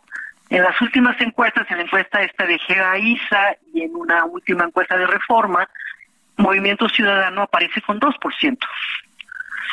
Entonces yo me pregunto dónde está el Titanic. Lupita. Eh, Cecilia, ¿Qué es lo que, lo que le piden ustedes o lo que dicen en esta carta del eh, Consejo Nacional del Frente Cívico? Ajá. Bueno, nosotros lo que lo que les decimos es que creemos que es una elección, esta próxima elección de 2024 es una elección definitoria para para el futuro del país. Eh, ahí, por ejemplo, empieza, les, los invitamos a dialogar sobre eso si es definitoria, si de ahí se, si en esa, en 2024 se puede decidir un futuro democrático para el país o un futuro autoritario, eh, eso es lo primero que hay que discutir. Tengo entendido que hay algunas corrientes en el movimiento ciudadano, quizás una encabezada por Dante Delgado, que piensa que no, que 24, 2024 puede ser otra elección y que eh, hay que esperarse al 2030 donde haya mejores condiciones. Nosotros pensamos que no estamos seguros si va a haber elecciones en 2024. ¿no? El presidente eh, ya anunció que en septiembre del 2024, cuando todavía le queda un mes de mando, va a enviar una serie de iniciativas para desaparecer al INE, para elegir a los ministros de la Suprema Corte vía, vía elecciones populares, etcétera. Si lo va a poder lograr o no, eh, ese es otro tema, porque no, no le vamos a dar la mayoría. Ahí está muy clara la intención del líder de ese movimiento. ¿Sí? Parece que se nos volvió a cortar, ¿verdad? La comunicación con Cecilia Soto González, con quien estamos platicando, presidente del Consejo Nacional del Frente Cívico Nacional. Eh, nos decías, eh, Cecilia. Entonces te decía, nuestra, nuestra intención es no, se nos está cortando mucho la, comunicación. Vamos a tratar de eh, restablecerla por otra línea, a ver si es posible eh, poder eh, recuperar esta comunicación. Y bueno, ¿cómo ve usted el Frente Cívico Nacional, este llamado al dirigente del Movimiento Ciudadano? Hay que recordar que no participaron, ¿no? Movimiento Ciudadano no participó en las pasadas elecciones, se hizo a un lado en las elecciones ahí en el Estado de México y de Coahuila, ¿no? Dijo, este, pues que ellos no iban a presentar ninguno de los candidatos. Y bueno, pues eh, vamos a ver si no pasa ahora lo mismo. Ahora el escenario que está eh, señalando Cecilia Soto González, presidenta del Consejo Nacional Frente Cívico Nacional, pues es eh, un panorama muy grave, ¿no? Donde imagínese, pues que se copte al Instituto Nacional Electoral y que las elecciones pues ya no sean como lo que hemos conocido hasta este momento. Y, y a ver, recuperamos ya la comunicación. Cecilia, nos hablas de un panorama muy negro, ¿no? De, de, de pues prácticamente ya no tener elecciones, de no tener eh, un sistema como el que conocemos hasta ahora. Bueno, eh, eh, bueno, vamos a, yo creo que eh, vamos a otros a otros temas si les parece bien porque eh, no no hemos eh, podido tener una buena comunicación una línea limpia. Le quiero reiterar que hay una fuerte explosión en la zona de compresión de la plataforma Nonoch Alfa en el complejo Cantarel en Campeche. Hasta el momento se han registrado cinco lesionados y en el sitio ya se encuentran embarcaciones de apoyo para las tareas de evacuación. Cecilia nos ha fallado la comunicación pero ahora esperemos que sí te escuchemos bien Esperemos que sí. Es decir, lo que, lo que yo digo, lo que nosotros decimos es que hay una... Es decir, ¿qué es lo que promete, qué es lo que prometen los, los, este, los, candidatos de, Morena? Claudio Sheinbaum, seguir con la cuarta transformación y seguir con una política de destrucción de instituciones y de destrucción de lo poquito que hayamos logrado como gobierno, como país democrático. Eh, entonces, sí, yo, yo creo que es muy arriesgado decir que las elecciones del 2024 están muy complicadas, yo me espero al 2030. Pues no sabemos, no sabemos qué es lo que va a pasar. Entonces, eh, creemos que es posible recuperar eh, recuperar la mayoría en, las cámaras y que es posible ganar la presidencia de la República. Esta narrativa, este cuento de que no hay que hacer nada porque es invencible Morena, es absolutamente un, un, cuento para niños, perdón. Se puede ganar la presidencia y se puede ganar el Congreso. Oye, ¿por qué crees que esta sea la posición de, de Dante Delgado, de no ir eh, ni a la esquina, ¿no? Como así lo ha señalado con el PRI, eh, de no unirse a, la alianza. Eh, ¿Por qué crees que, que, sea esto? ¿Es una tirada? Porque, porque le fue mal en 2018. En 2018 estuvimos juntos en, la, elección de Ricardo Anaya y, le fue mal al Movimiento Ciudadano. Es decir, hay razones, hay razones entendibles en donde en, una alianza, un partido chico a lo mejor recibe menos votos, ¿no? Eso, eso es una realidad. Y también por, por la bueno, él fue priista, entonces él conoce la historia del PRI, ¿no? Hay, hay este tipo de cosas. A mí me parece que es un momento extraordinario donde no podemos hacer los juicios de todos los días, sino es un momento extraordinario como por ejemplo el que enfrentó en Chile cuando había que votar a favor de continuar el régimen de Pinochet o, eh, o decirle no y dar un, un a la democracia. ¿Quiénes se unieron? Pues se unieron el agua y el aceite. ¿no? Se unieron los partidos de izquierda y, las, y, la, y los partidos demócratas cristianos e hicieron gobiernos muy interesantes y muy positivos por muchos años. Entonces, ese es el, tema. Estamos en un momento eh, definitorio. Discutamos si es definitorio y qué tan definitorio es. Y vámonos juntos. Oye, ayer parecía que se abría la puerta, ¿no? Eh, por varios minutos ahí estuvo esta pues, discusión ahí metimos metimos el pie ya ya no las ya no las ya no se pudo cerrar eh, este crees que eh, efectivamente lo lo considere Dante porque luego eh, minutos después pues él mandó un un tuit no muy contundente un tuit muy contundente pero tienen que escuchar a su gente tiene que escuchar a su gente mira la, la, voz del senador Clemente Castañeda no es cualquier voz, es una es un es un gran senador, es un gran elemento de, movimiento ciudadano que por otra parte tiene un, este, conjunto de personas realmente muy valiosas. Este, como te digo, yo yo invito a Dante a que sí discutamos en la esquina, que es un bar muy es un bar donde las mujeres podemos entrar sin problema. Oye, pero, pero eh, discutir, ¿crees que, que sí sea viable? Porque estaba leyendo algunas informaciones que, eh, por ejemplo, el, el eh, gobernador de Jalisco, pues va a empezar a hacer algunas giras y, y, bueno, pues a lo mejor por ahí podría lanzar Movimiento Ciudadano su propio candidato. Sí, mira, yo, yo insisto, falta un año para la elección. es, las cosas han cambiado mucho. Es decir, el, el el Dante Delgado decía no me voy a subir al, al Titanic.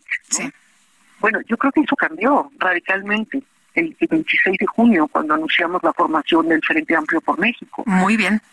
Eh, ahí cambió, entonces eh, no, no, hay, no hay tal Titanic, no hay tal Titanic. Muy eh, bien. ¿No?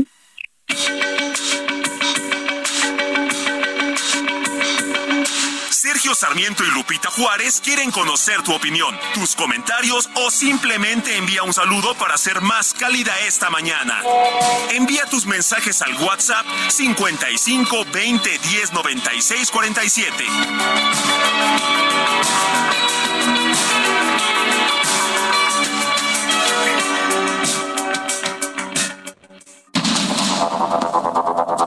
Continuamos con Sergio Sarmiento y Lupita Juárez por el Heraldo A lot can happen in three years, like a chatbot may be your new best friend. But what won't change? Needing health insurance. United Healthcare Tri Term Medical Plans, underwritten by Golden Rule Insurance Company, offer flexible, budget friendly coverage that lasts nearly three years in some states. Learn more at uh1.com.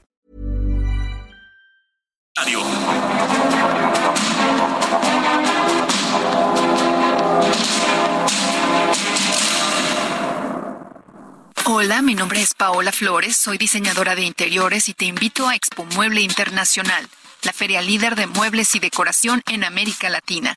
La cita es del 16 al 19 de agosto en Expo Guadalajara y con más de 400 expositores encontrarás la mejor calidad y diseño en todo tipo de mobiliario, mueble residencial, exteriores, infantil, de madera, tapizados, todo. El evento no tiene costo, regístrate en expomuebleinternacional.com.mx. El colorido de las artesanías, los platillos típicos y la calidez de la gente de Yucatán llega a Zapopan con la Feria Yucatán Expone. 50 stands, restaurantes y espectáculos artísticos para conocer y disfrutar de la cultura de la tierra del Mayab Eterno. Yucatán Expone, del 3 al 16 de julio en la Plaza de las Américas Juan Pablo II de Zapopan. Entrada gratuita. El gobierno del estado de Yucatán invita. Juntos transformemos Yucatán. Gobierno del estado consciente con la maestría y calidad milimétrica de nuestros sistemas de descanso. Te mereces un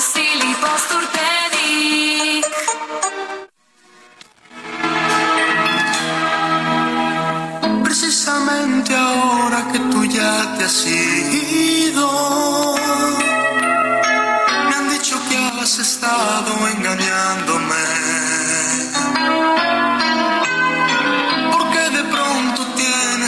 enemigos, porque tengo que andar disculpándote.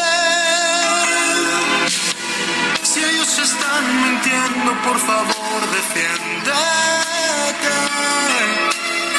Yo sé que no lo harás, pues dicen la verdad. Pena, siempre seguirás doliéndome.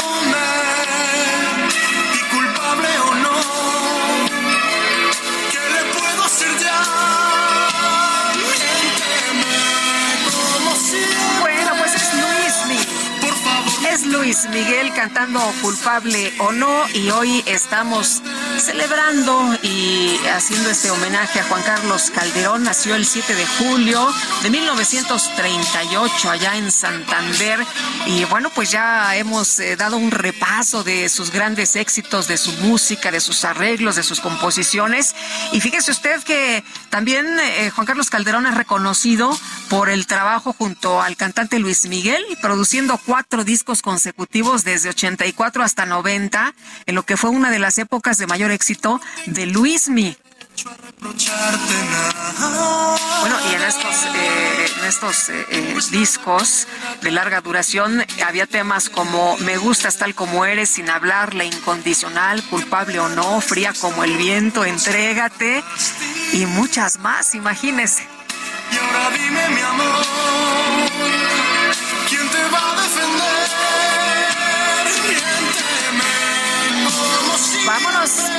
los mensajes. Muy buenos días, amigos. Esta diputada de Morena acaba de describir en lo que critica Krill justo lo que hace López desde su púlpito mañanero desde que inició este sexenio. Y si alguien ha hecho uso de recursos públicos para promocionarse es Morena.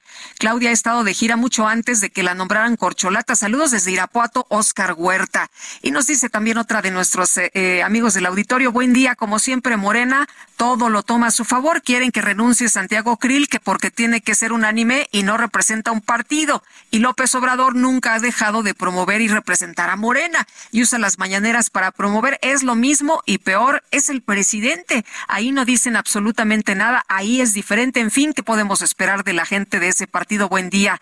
Bueno, pues ahí las opiniones. Y nos dice también otra persona que no veo su nombre. Sergio Lupita los saludo efusivamente y les reitero que su noticiero mantiene certeza y calidad. Por favor, sigan así. Cuídense mucho. México los necesita. Muchas gracias a todos ustedes que se comunican con nosotros. Les quiero recordar nuestro número de WhatsApp 5520 10 96 47. Y vámonos con Mónica Reyes. Adelante, Mónica. Hola, ¿qué tal? ¿Cómo están? Sergio Lupita, qué gusto saludarlos esta mañana y a ustedes amigos del Heraldo Radio, por supuesto que también.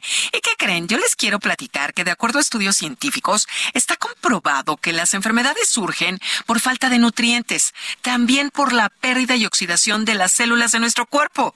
Así es que las células dañadas solo pueden regenerarse, ¿saben con qué? Con células madre. Y hoy, claro, pues ya les traemos aquí un tratamiento que ha tenido resultados sorprendentes sorprendentes. Está con nosotros aquí conmigo Arisbet Chávez y nos va a platicar de esta buenísima noticia de las células madre. Aris, qué gusto saludarte esta mañana. Platícanos todo, por favor, todo. Qué gusto saludar a nuestros amigos del Heraldo, a Sergio y a Lupita. Fíjate que este tratamiento está elaborado a base de células madre. Fue investigado por el Instituto de Fisiología Celular y científicos del Instituto Politécnico Nacional. Las células madre ayudan a regenerar nuestros órganos de una manera natural y sobre todo muy eficaz. Este tratamiento también te ayuda a regenerar cartílago, tejido, hueso. La piel se regenera logrando una apariencia mucho más joven. Además, cicatriza y repara la piel de todo tu cuerpo. Las células madre actualmente tratan más de 80 enfermedades, entre ellas diabetes, lupus, tumores, Parkinson, artritis reumatoide, tiroides. Va a mejorar muchísimo tu sistema circulatorio. Esto evita enfermedades del corazón, Alzheimer, en donde tenemos excelentes resultados, y frena la propagación de células cancerígenas. Esto le da a los pacientes una mejor calidad de vida. Además, cuando tú tomas este tratamiento, mejoras tu función renal, depuras y regeneras el hígado. Además, mejora tu sistema nervioso central. Esto es importantísimo porque nos ayuda a tratar migraña, depresión, ansiedad y estrés. Ay, qué maravilla. Las células madre son una maravilla en este tipo de cuestiones y además son muy buenas para fortalecer nuestro sistema inmunológico. De esta manera evitamos todo tipo de enfermedades, incluyendo las respiratorias. Cada cápsula que tú te tomes todos los días es una bomba de nutrientes y de antioxidantes deliciosa que tu cuerpo va a empezar a absorber. Solo necesitas una cápsula diaria para mejorar tu salud y sobre todo tu apariencia. Yo ya tengo aquí mi lápiz, mi papel y quiero que nos des el número de teléfono donde nos tenemos que marcar en este momento, Aris. Tienen que marcar en este momento porque traigo una promoción espectacular para todo el auditorio.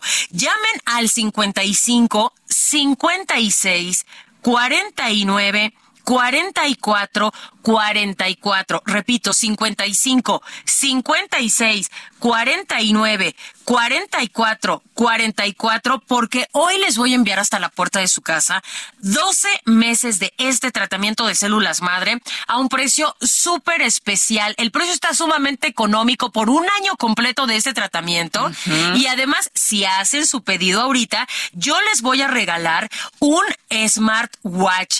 Este reloj inteligente todo mundo lo quiere, es pantalla touch, lo enlazas con tu celular, puedes contestar mensajes, llamadas, redes sociales, te mide la presión arterial, el ritmo cardíaco. si empiezas a hacer ejercicio, tiene planes de ejercicio. Es una cosa espectacular y hoy va gratis. Además, se los voy a regalar con unos audífonos AirPods que son Bluetooth. Estos audífonos están increíbles, tienen un costo de más de tres mil pesos y hoy se los voy a enviar completamente gratis. Pero eso no es todo. Amigos, apúrense a marcar porque hoy tengo uno de los aparatos que está agotado en todas las tiendas. El calor.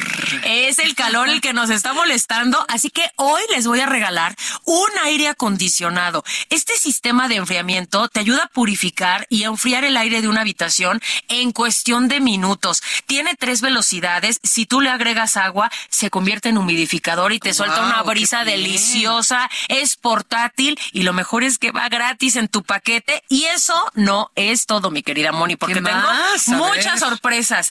Si se comunican en este momento, porque estos paquetes sí son contados, les voy a enviar un paquete igual completamente gratis. Escucharon bien, un paquete gratis, otro año de células y doble de todos los regalos, pero tienen que apurarse a marcar. No, hombre, a ver. El número telefónico 55 56 49 44 44. Repito, 55 56 49 44 44. Por eso vale mucho la pena marcar el día de hoy porque todo está al doble. Pues yo lo repito, 55 56 49 44 44. Aris, muchísimas gracias por platicarnos de las células madre. Gracias, que tengan excelente día. Regresamos, Sergio Lupita. Permiso Cofepris 1733 00 21 a 0853. Muchas gracias, Moni, Mónica Reyes, y vámonos ahora con el Químico Guerra. El Químico Guerra. Con Sergio Sarmiento y Lupita Juárez. ¿Cómo estás, Químico? Muy buenos días. Hola. ¿No nos escuchas, Químico Guerra?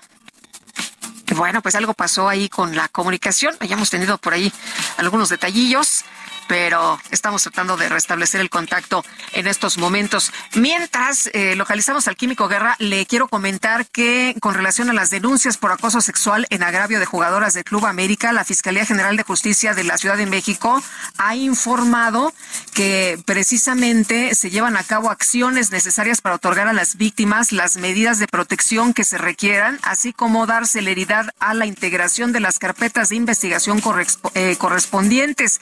Para ello, y de la mano de la exigencia legítima del Club América, la Fiscalía invita a las agraviadas para que ratifiquen su denuncia a efecto de continuar la integración de las indagatorias e incluir todos los datos de prueba con que se cuente con la finalidad de presentar las carpetas de investigación respectivas ante un juez de control lo más pronto posible.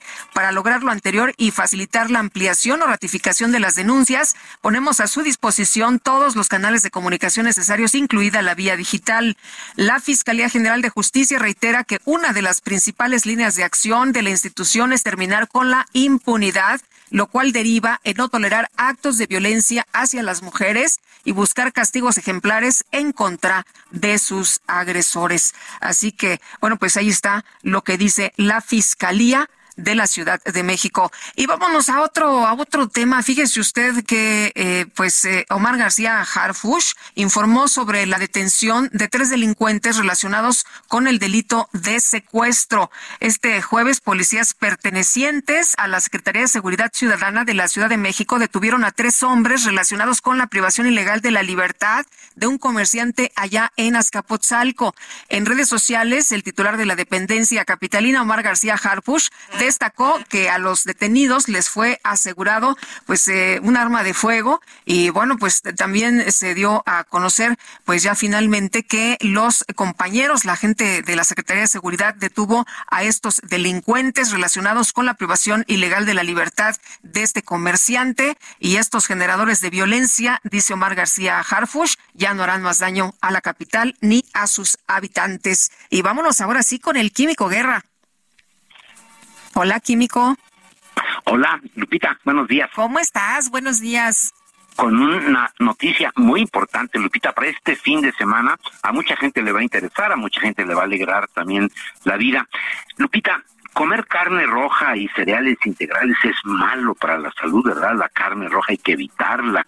Un creciente número de dietistas, nutriólogos que dicen que la carne roja hay que evitarla a toda costa, ¿no? Pues, ¿qué crees, Lupita? Un nuevo estudio coordinado por la Sociedad Europea de Cardiología que se llevó a cabo en 80 países en todos los continentes habitados establece que no hay un incremento en el riesgo de enfermedad cardiovascular o muerte prematura por la ingesta de carne roja. Este estudio se publicó ayer, es nuevecito, yo lo leí ayer en la tarde, en el European Heart Journal, es el órgano de difusión precisamente de, de la Sociedad Europea de Cardiología, una revista arbitrada desde luego, y en este estudio escribe el doctor Andrew Menti, director del Instituto de Investigación en Salud Pública de la Universidad McMaster en Canadá. Este es por mucho el estudio más amplio en resultados en nutrición y salud en el mundo y el único con suficiente representación de países con altos, medios y bajos ingresos. Este estudio se llama PURE, PURE, se llevó a cabo en dos fases. La primera, fíjate Lupita, con 147.642 personas de, de la población en general en 21 países, ajustando por factores como la edad, género, la relación cintura-cadera, nivel educativo, ingreso, población urbano rural, actividad física, tabaquismo, diabetes, uso de estatinas o medicamentos para la presión alta e ingesta total de calorías. La segunda fue con 96.955 personas en 70 países. El seguimiento promedio fue de 9.3 años. Lupita, un estudio verdaderamente impresionante por el número de personas involucradas, el tiempo, ¿no? En el que se llevó a cabo, darle seguimiento a estas eh, 250 mil personas durante nueve años es carísimo, Lupita, ¿no? Tienes que tener personas que les estén dando seguimiento, les manden cuestionarios, eh, si si viven o mueren, si tienen enfermedad cardiovascular, etcétera, ¿no? Y este los resultados son impresionantes, Lupita. Escribe el doctor Darius Mosafarian, director de la Escuela Friedman de Ciencias de la Nutrición en la Universidad de Tufts en Boston, Massachusetts. Los nuevos resultados de PURE, este estudio, en combinación con reportes previos, sugieren una reevaluación de protocolos previos que indicaban el evitar eh, totalmente las grasas animales. Cada vez la ciencia, Lupita, nos abre los ojos. ¿Te acuerdas cuando había esta histeria en contra del huevo? Sí, claro. Que la gente, la gente pedía omelette con las puras claras, ¿no? Y bueno, pues con el tiempo se demostró que no es cierto. Como todo en la vida, Lupita, eh, en la dosis está el veneno, ¿no? Si yo me como 10 huevos diarios o me como 2 kilos de carne roja diaria, pues algo me va a pasar, ¿no? Pero es importante el que tengamos este equilibrio, esta visión de cómo verdaderamente llevar a cabo una vida sana y lo que les he dicho a Sergio a ti tanto tiempo, la regla de oro, eh, come de todo, poco y muévete. Exacto. Yo, yo la sigo al pie de la letra, ¿eh? Muy bien, Lupita. Muy bien, Buena noticia para el sí, viernes. qué buena noticia. Muchas gracias. Buen fin de semana, Igual para ti, muy buenos días. Y está en la línea telefónica Arturo Cano, él es periodista y también escritor. Arturo, ¿cómo te va? Buenos días. Muy buenos días, Lupita. Eh, gracias. Oye. Y, y, saludos a tu auditorio. Muchas gracias. Cuéntanos, Claudia Sheinbaum, presidenta de este libro que pues acabas de escribir. Cuéntanos, es de Editorial Grijalbo, ¿verdad? Sí, así es. Se trata de una biografía política de Claudia Sheinbaum, que, que es un, un personaje eh, obviamente de, de, interés público. A mí me llamó la, la atención del personaje por sus posibilidades de convertirse en la primera mujer presidenta, por por su origen de científica y, de izquierda, y pues comencé a, hacer indagaciones sobre sobre ella, logré que, que ella me diera algunas entrevistas sobre su sobre su vida, su trayectoria, y eso se tradujo en esta en esta publicación que está ya pronta a, distribuirse. O sea, eh, ya, ya se terminó el libro, ya está editado, está publicado y ya nada más falta la distribución. Bueno, el último el último informe que a mí me dio la editorial es, que ya estaba pues, por salir del horno. Eh, eso es lo que a mí me informaron. También es así que ya ya tenemos programada la presentación de esta de esta obra para el día lunes 17. Oye, eh, cuéntame, ¿cuándo empezaste a escribir y cuándo se terminó el libro? Pues yo empecé con este proyecto hace más de, un año y este, pues siempre se va encontrando uno con, con nuevas dificultades en el camino. Yo hablé con muchas personas que conocieron a que conocieron, que han conocido a Claudia Chemba a lo largo de su trayectoria, distintas etapas de su vida, desde que era una, una joven estudiante de la, de la universidad este y, eh, tuve la oportunidad de hablar con ella unas cinco veces porque la ella ella accedió ella ya conocía mi trabajo alguna vez coincidimos en en alguna mesa de de, reflexión sobre temas de la de la Ciudad de México este ella como como participante y, y yo como moderador de una mesa en la que se convocó a varios expertos este, eh, en el año 2017, donde se presentó una, una visión desde la perspectiva de, de, especialistas en diversas áreas y de, activistas sociales y, figuras de la ciudad, una visión sobre la ciudad que soñamos, se llamaron esos foros, si mal no recuerdo. Yo ahí fue donde conocí a Claudia, por supuesto sabía quién era, este, había seguido su trayectoria desde que fue dirigente del Consejo Estudiantil Universitario pero en, persona ahí la conocí, hicimos eh, una una buena relación porque yo participé como moderador moderador en un par de esos de esos foros coordinados por ella eh, y por y por Marina que es ahora la secretaria de Medio Ambiente de la Ciudad de México Marina Robles Oye, Arturo, eh, se habla, ha llamado mucho la atención porque se habla de que se está promoviendo a Claudia con un libro que no existe, con un libro que no hay. Este, pues me pudieron haber eh, preguntado los colegas de ese diario, yo trabajé ahí, fui fundador de ese diario, por cierto. Este, entonces, a, mí no me preguntaron, el libro, eh, eh, el libro existe y además, pues se está haciendo una, entiendo que la editorial hace una estrategia de promoción publicitaria, este se suele trabajar de esa manera las editoriales de que adelantan capítulos, algunas publicaciones para que para que se publiquen y así, así debe ser. Entonces, pues, este, el libro sí, sí existe, a mí me consta porque yo lo escribí. Oye, y, bueno, es que eh, también decían ¿no? que se promociona el adelanto del libro eh, sobre Claudia Sheinbaum, pero pues que ninguna librería ha llegado a algún ejemplar.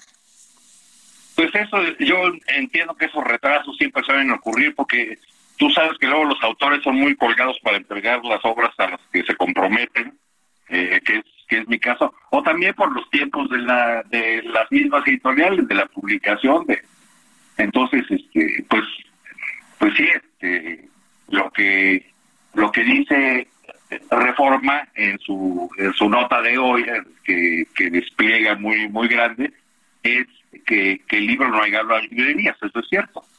El libro está en, en, la, en la fase de distribución. Pero el libro ya está escrito, el libro ya está terminado, el libro nos dices que te dijo la editorial está pues prácticamente eh, para salir, ¿no?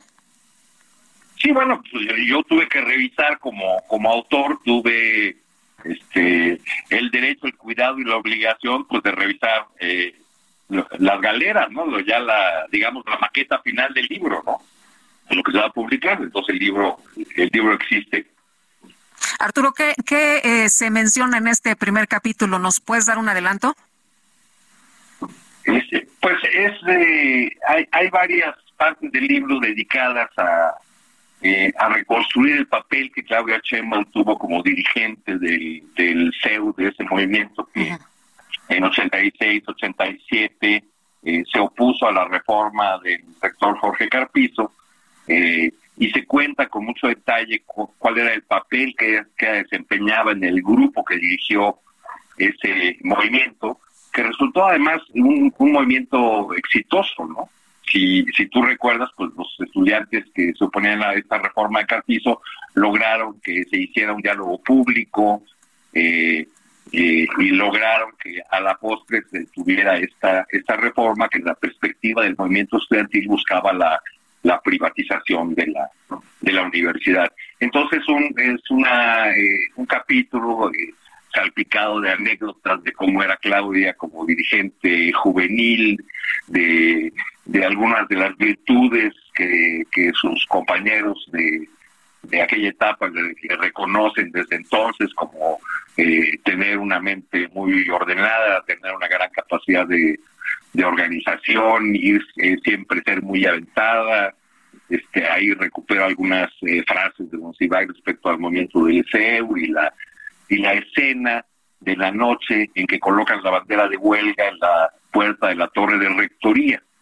Una de las personas que, que detiene esa bandera de, huelga para colocarla de manera simbólica mientras tallaban la huelga en todas las sedes de la universidad, una de las que sostiene esa bandera es Claudia. Muy bien. Pues Arturo, aprecio mucho que puedas platicar con nosotros esta mañana. Muy buenos días. Te agradezco mucho a ti. Hasta, luego. Arturo Cano, periodista y escritor, autor de Claudia Sheinbaum, presidenta. Vámonos a una pausa y enseguida estamos de regreso. Quiero recordar nuestro número de WhatsApp 552010 9647. Es una pena, siempre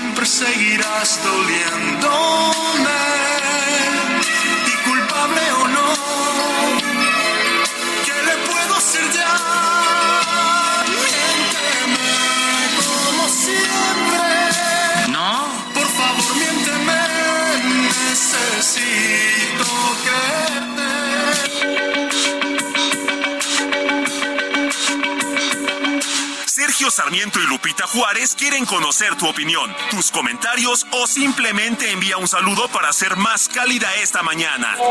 Envía tus mensajes al WhatsApp 55 20 10 96 47.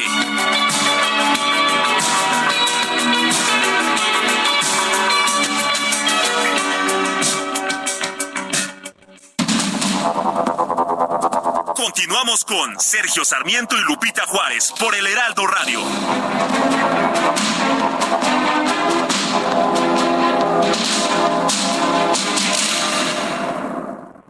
Hola, mi nombre es Paola Flores, soy diseñadora de interiores y te invito a Expo Mueble Internacional la feria líder de muebles y decoración en América Latina. La cita es del 16 al 19 de agosto en Expo Guadalajara y con más de 400 expositores encontrarás la mejor calidad y diseño en todo tipo de mobiliario, mueble residencial, exteriores, infantil, de madera, tapizados, todo. El evento no tiene costo, regístrate en expomuebleinternacional.com.mx. Desde el año 2010, la Organización Internacional de Productores de Cacao celebra cada 7 de julio el Día Mundial del Cacao, con el propósito de destacar las propiedades y beneficios de este exquisito alimento. Aunque el cacao se ha utilizado durante miles de años en todo el mundo, este día se celebra desde el año 2010 para aumentar la conciencia sobre la importancia de la industria y las condiciones de trabajo de los agricultores. Se cultiva principalmente en países tropicales como México, Colombia, Ecuador y Costa Rica, pero actualmente se estima que la mayor producción mundial de este fruto se encuentra en países como Costa de Marfil, Ghana e Indonesia. El Día Mundial del Cacao rinde homenaje a uno de los alimentos más completos y nutritivos del mundo, además de ser una fuente de salud por todos los beneficios que aporta a nuestro organismo.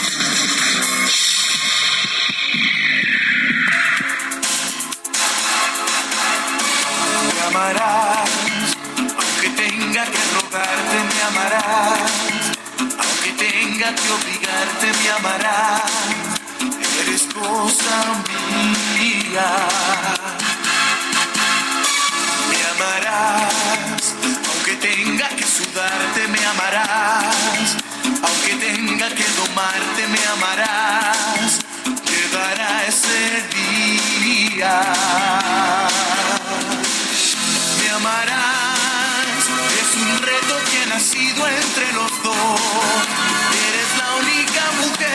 escapó. Pues otro de los grandes éxitos de Juan Carlos Calderón, Me Amarás, interpreta a Ricky Martin.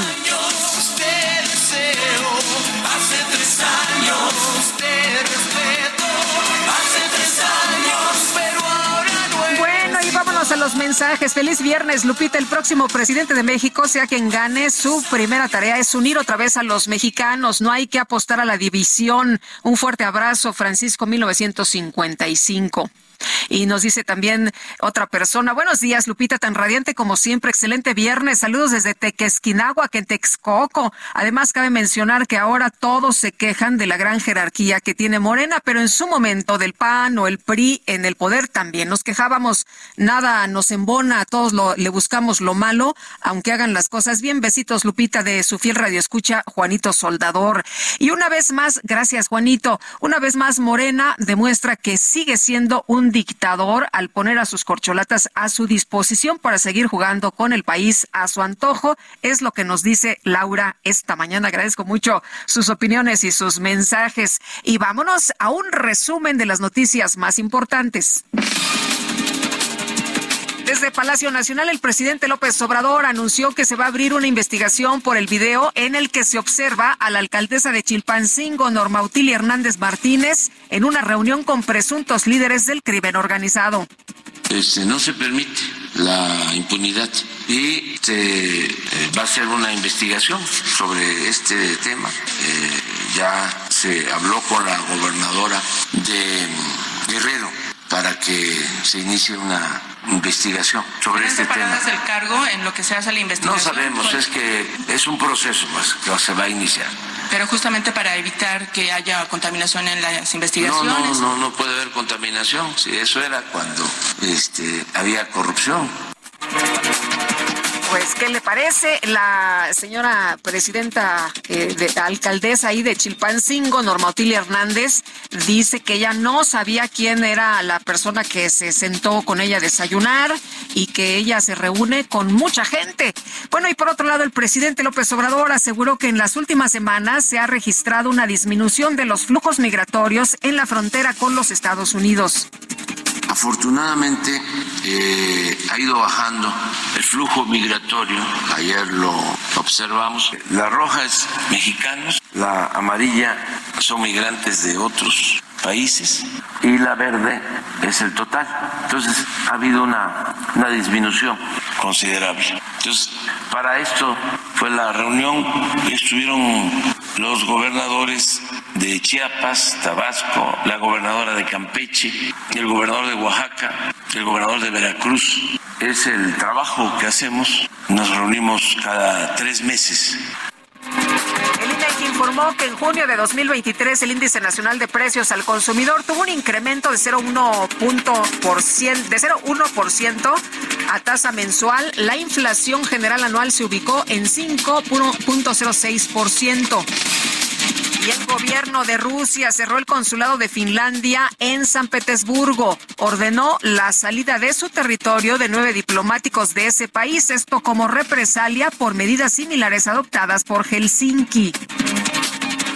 El presidente de Belarus, Alexander Lukashenko, aseguró que el líder del grupo paramilitar Wagner, Yevgeny Prigozhin, aún se encuentra en Rusia la empresa Ocean Gate, propietaria del sumergible que implosionó con cinco personas a bordo durante una inmersión para explorar los restos del Titanic, anunció la suspensión de todas sus actividades. La arena estaba de bote bote, la gente loca de la emoción. En el ring luchaban los cuatro rudos, ídolos de la bueno, distintos medios internacionales reportan que el despacho de abogados que representa Twitter envió una carta al director general de Meta, a Mark Zuckerberg, acusando a esa empresa de cometer apropiación ilegal de los secretos comerciales y propiedad intelectual de su cliente. Tras el lanzamiento de la nueva plataforma Threads, el despacho afirma que ambas redes sociales se asemejan debido a que Zuckerberg ha contratado a ex empleados de Twitter con acceso a secretos comerciales.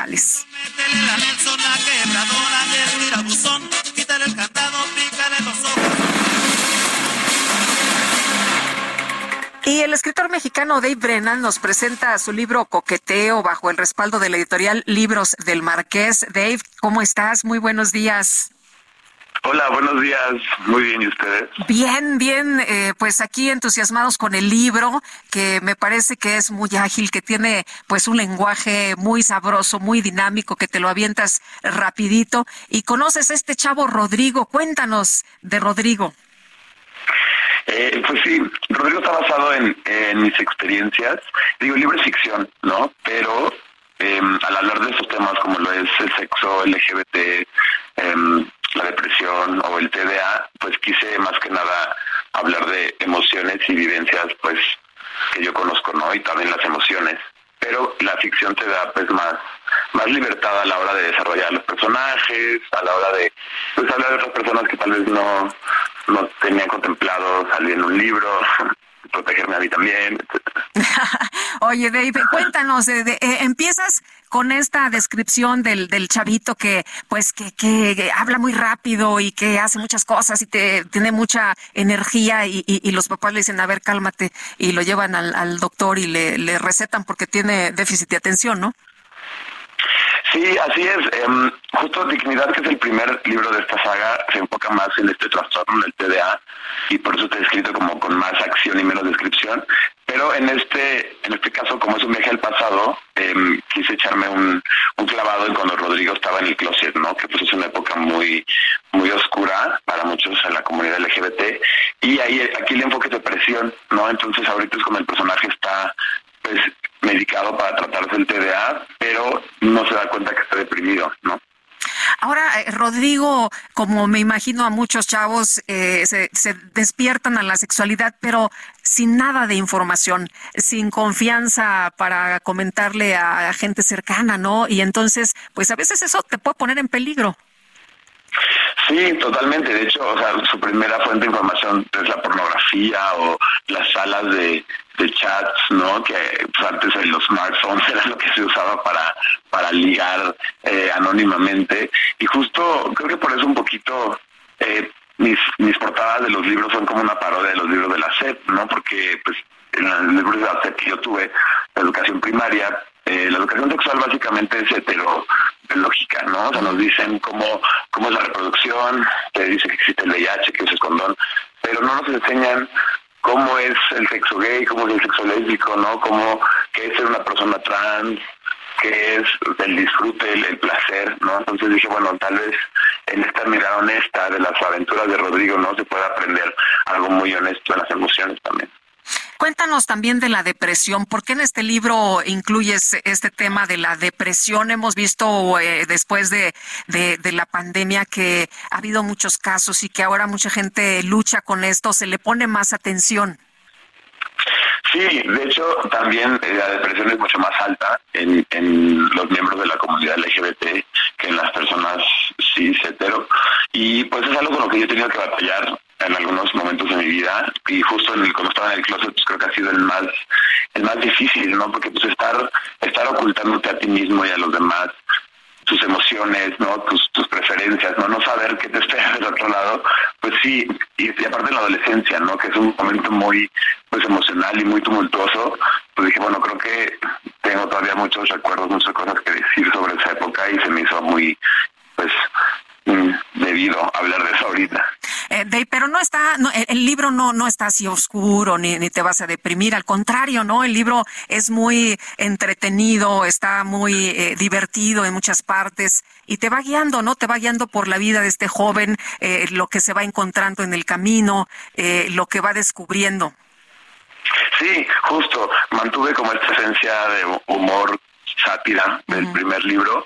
Y lo padre es que en este segundo libro pues es al final de cada capítulo viene una terapia, ¿no? Y justo yo en la vida real sí fui a, una terapia y le dije a la psicóloga, oye, este, me gustaría que pues, leyeras para cada sesión, cada capítulo y me dieras terapia este capítulo y justo pues ayudas a que la historia avance, ¿no? Entonces, a ella claro que sí le conté que es, que es ficción y que no. Claro. Pues se vuelve un ejercicio muy interesante porque pues viene ahí todo lo que me dice la terapeuta, ¿no? Cómo platicamos sobre estos hechos y pues creo que rara vez alguien te deja entrar tan abiertamente a su terapia, ¿no? Claro. Oye, de hecho el protagonista va a la terapia, ¿no? Y, y nos enteramos de qué es lo que le dice a la terapeuta y qué es lo que le dice ella a él, en fin.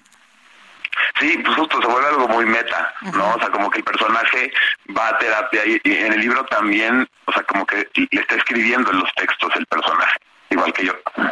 Pues padrísimo, Dave, muchas gracias por invitarnos a leer Coqueteo de editorial Libros del Marqués. y lo, lo, van a, a gozar mucho porque está muy, muy bien escrito. Te agradezco que hayas platicado con nosotros esta mañana.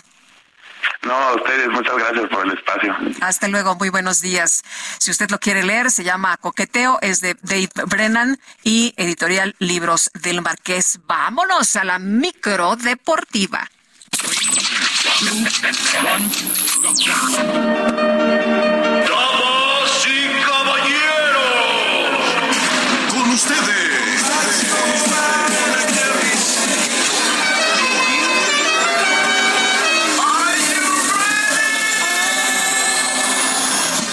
La micro deportiva.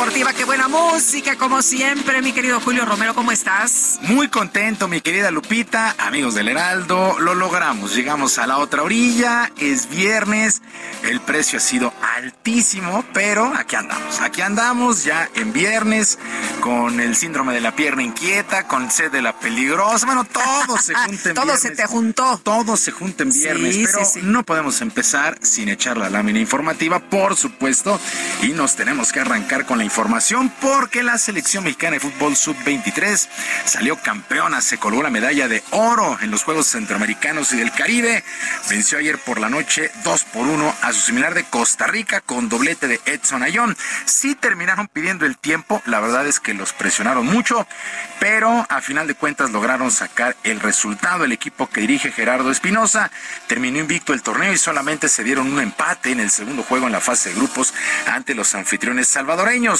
Para el día de hoy, la selección femenil también buscará el primer lugar enfrentando a Venezuela a las siete y media de la noche. Así es que mucha, mucha suerte también para la selección femenil.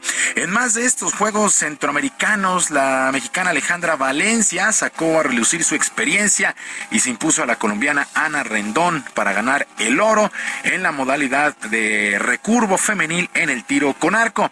El marcador terminó 7 por 1 y con esto se colgó su tercera presea en la justa. La propia Alejandra Valencia señaló que el resultado es importante ya que toma confianza de cara a la calificación a los Juegos Olímpicos de París. Para mí es mucho orgullo y felicidad y más que nada es un buen inicio para lo que es todo el ciclo que se viene. Las miras las tenemos ahorita puestas en París 2024 y esta es la mejor manera de empezar el ciclo que viene para la clasificación.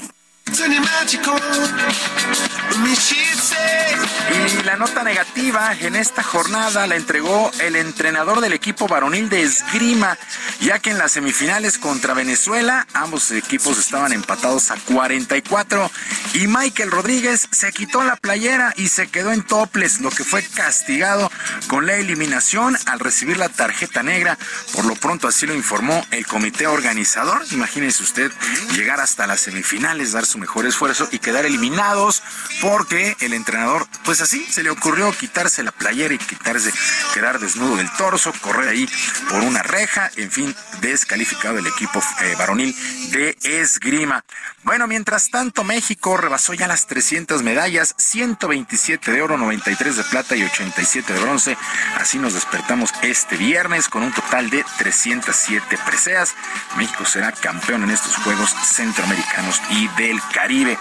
Y la selección mayor, la selección mayor de fútbol se reportó lista para enfrentar este sábado a las siete y media también a Costa Rica en el duelo de cuartos de final de la Copa Oro de la CONCACAF en el Estadio de los Vaqueros de Dallas. El conjunto tricolor viene de una derrota en la fase de grupos ante Qatar 1 por 0, pero este resultado no afectará el desempeño del equipo, por lo menos así lo aseguró el atacante Henry Martín. No, justo eso, sabemos cómo es la situación externa. Decía hace un momento, ganamos el primer partido y todos, no, súbanse al Lamborghini y que ya las cosas nos va a llevar al Mundial y pierdes un partido y cambia todo. Hay que buscar técnico y que la situación, sabemos cómo es la prensa, sabemos cómo es la gente, es cómo es la situación.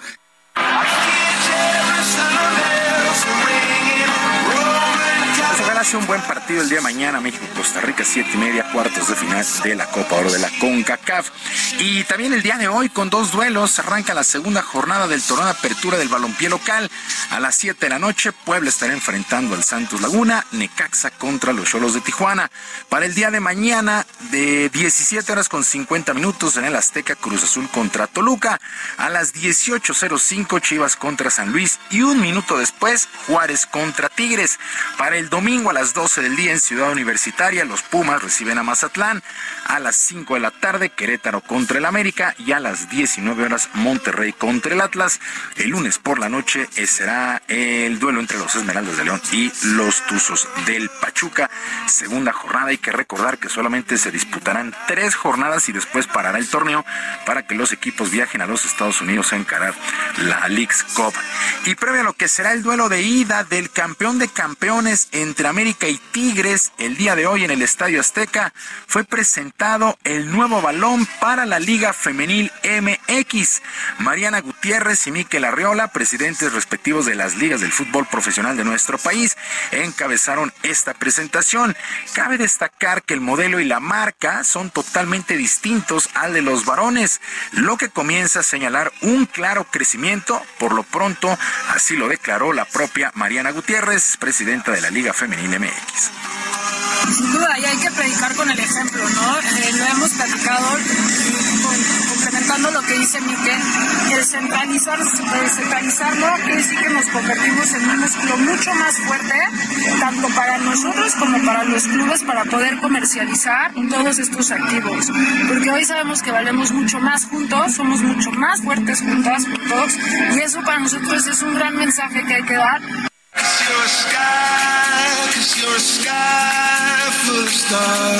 El campeón de campeones el día de hoy en el Azteca duelo de ida. La vuelta será el lunes en el Estadio Universitario América contra Tigres, Tigres contra América.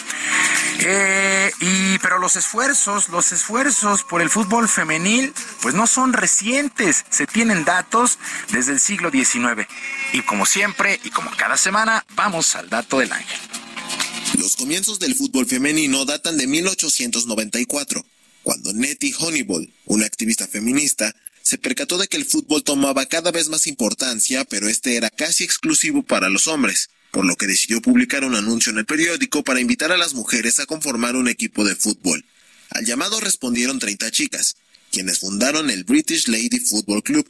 Como primera dirigente fue elegida una escritora escocesa defensora de los ideales feministas llamada Lady Florence Dixie, quien pidió a sus jugadoras entrar en el espíritu de este deporte de alma y corazón. Su primer partido tuvo lugar el 23 de marzo de 1895 en la localidad de Crouch End, donde se congregaron alrededor de 10.000 espectadores. El encuentro fue un interescuadras, ya que el equipo se dividió a la mitad. Unas jugaron con casacas rojas y el resto con azules, para representar al sur y al norte de Londres. Muy buen dato del fútbol femenil desde el siglo XIX. Sí, hay que, hay que apoyarlo, hay que apoyarlo y que crezca, que crezca, porque la verdad es que entregan muy buenos partidos. En otras cosas, el naturalizado mexicano Randy Arozarena de las Mantarrayas de Tampa Bay ya conoce a su rival para lo que será el Home Run Derby el próximo lunes en el marco del Juego de las Estrellas, que marca la mitad de la temporada en el béisbol de las grandes ligas. Arena enfrentará al también cubano Adolis García, que milita con los Rangers de Texas. La oficina de MLB presentó los enfrentamientos de primera ronda de este festival de cuadrangulares, que se llevará a cabo en el, estadio, en el estadio de los Marineros de Seattle. El martes, Arena, por cierto, saltará como jardinero titular por la Liga Americana en lo que será su primera convocatoria a este clásico de media temporada. Y actividad en el abierto de tenis de Wimbledon, eh, pues el británico Andy Murray, Andy Murray, pues enfrentaba a Stefano Tsitsipas, el griego, parciales de 6-7 y 7-6, estaban empatados a un set, pero pues se suspendió el juego por la regla del horario allá. Por lo pronto, en resultados finales, el español Carlos Alcaraz se impuso eh, al francés Alexander Müller 6-4, 7-6 y 6-3. Eh, también el español Davidovich Fokina 6-1, 2-6, 6-4 y 6-3 sobre Botis de Changlup de los Países Bajos. Es la actividad hasta el momento allá en Wimbledon, el tercer Grand Slam de la temporada. Así es que, pues, continúa de lleno, pues, esta primera semana, donde, insisto, la imagen de la semana fue el recibimiento que le dieron a Roger Federer para el palco, el Parco Real es un verdadero fenómeno. Roger Federer todavía en Wimbledon. Lupita, amigos de la auditorio, la información deportiva este viernes. Les recuerdo nuestras vías de comunicación en Twitter. Estoy en arroba jromerohb, en arroba jromerohb, además de El Barrio Deportivo, El Barrio Deportivo en YouTube, de lunes a viernes a las 7 de la noche. Que tengan todos un extraordinario fin de semana y que, por supuesto, sus equipos ganen. Muy bien, mi querido Julio, muchas gracias. Muy buenos días. Oye, y, y buenas noticias para México con estos pues eh, triunfos, ¿no? El, oro, la plata, el bronce, estos deportistas que han luchado tanto y que demuestran que sí pueden. Sí, sí, sí, sí. Y bueno, ahí la diferimos todos, ¿no? Con Ana Guevara, que son resultados de relleno y todo. Pues los deportistas no tienen la culpa de que los demás países no tengan a lo mejor el nivel. Sí es cierto, Panamericanos ya se va a ver, pues obviamente ya se integra Canadá, Estados Unidos, Brasil, Argentina, pero pues los deportistas no tienen la culpa, además es el camino rumbo a los Juegos Olímpicos de, de, París y entonces muchos lo han tomado de una manera muy seria. 307 medallas, amanecimos así este día. Pues aplausos para todos los deportistas mexicanos. Felicitarlos y recibirlos como se Así es, gracias querido Julio, buenos días. Nosotros hacemos una pausa, pero regresamos de inmediato. Nuestro número de WhatsApp 5520 10 96 47. I don't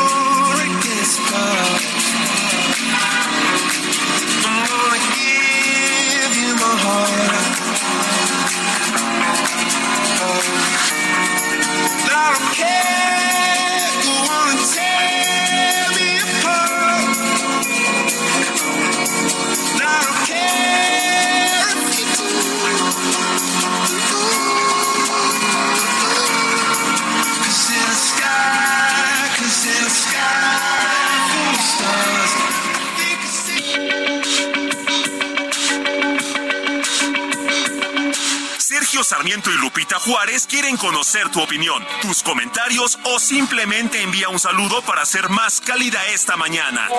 Envía tus mensajes al WhatsApp 55 20 10 96 47.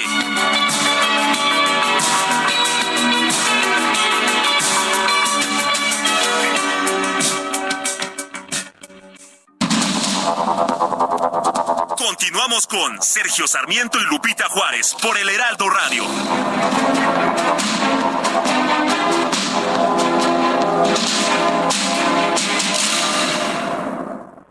Toma un minuto y piensa en tu momento favorito. El nacimiento de tu primer hijo o su primer cumpleaños. Ahora piensa en las empresas y en los empleos que hay detrás. El de Ana, que trabaja en la empresa donde hacen los biberones. El de Carlos, que hace los pasteles. Empresarios y colaboradores trabajamos para que a todos nos vaya mejor. CIRT, Radio y Televisión Mexicanas. Voz de las empresas. Consejo de la Comunicación. Fiat Pulse es el SUV que te impulsa a hacer las cosas a tu estilo. Sé parte de la generación que transforma y estrénalo con tasa desde 7.99% más seguro gratis. Fiat, sé único. Visita tu distribuidor Fiat Chrysler. K31.6% sin IVA. Vigencia el 31 de julio de 2023. Consulta fiat.com.mx. Gastrolab.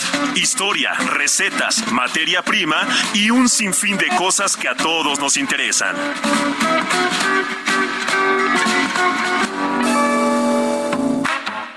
Hola amigos del Heraldo Radio? Soy el chef Israel Arechiga de Gastrolab y dígame quién de ustedes no puede disfrutar un buen pollo al horno con mozzarella, que es una verdadera delicia de receta tradicional, muy rica y sobre todo con ingredientes súper sencillos que no hay pretexto para no hacer esta receta. Los ingredientes que vamos a necesitar son 500 gramos de pechuga de pollo, aplanada por supuesto, 250 gramos de queso mozzarella rallado, una cucharadita de pimiento, un poquito de sal, aceite de oliva con 80 mililitros será suficiente, un poco de perejil picado, que ahí viene el primer tip del día, que es tenemos que filetearlo muy muy finamente y ese corte se llama chiffonade. Una vez que le damos esa fileteada, lo giramos 45 grados y le damos otra pasada igual. Con eso no se va a poner negro, va a quedar muy fino y sobre todo va a quedar perfecto para esta receta. También vamos a necesitar 120 gramos de zanahoria rallada, un poco de calabacín rallado, también con 100-120 gramos será suficiente, una pieza de huevo y dos cucharadas de mantequilla. El resto en gastrolabweb.com podemos ver el procedimiento de esta receta. Tómame o déjame, pero no me pidas que te crea más. Cuando llegas tarde a casa, no tienes por qué inventar, pues tu ropa huele a leña de otro hogar. Tómame cantando junto con ustedes seguramente, donde estén en sus autos o en su oficina, ¿no? Están eh, pues eh, recordando junto con nosotros Tómame o déjame de mocedades y recordando a Juan Carlos Calderón, quien eh, pues nació el 7 de julio de 1936 en Santander y quien compuso precisamente los discos del grupo Mocedades entre 1969 y 1980. Se convirtió en el productor de todos los discos de esta agrupación, así como compositor de muchos de sus temas en esa etapa.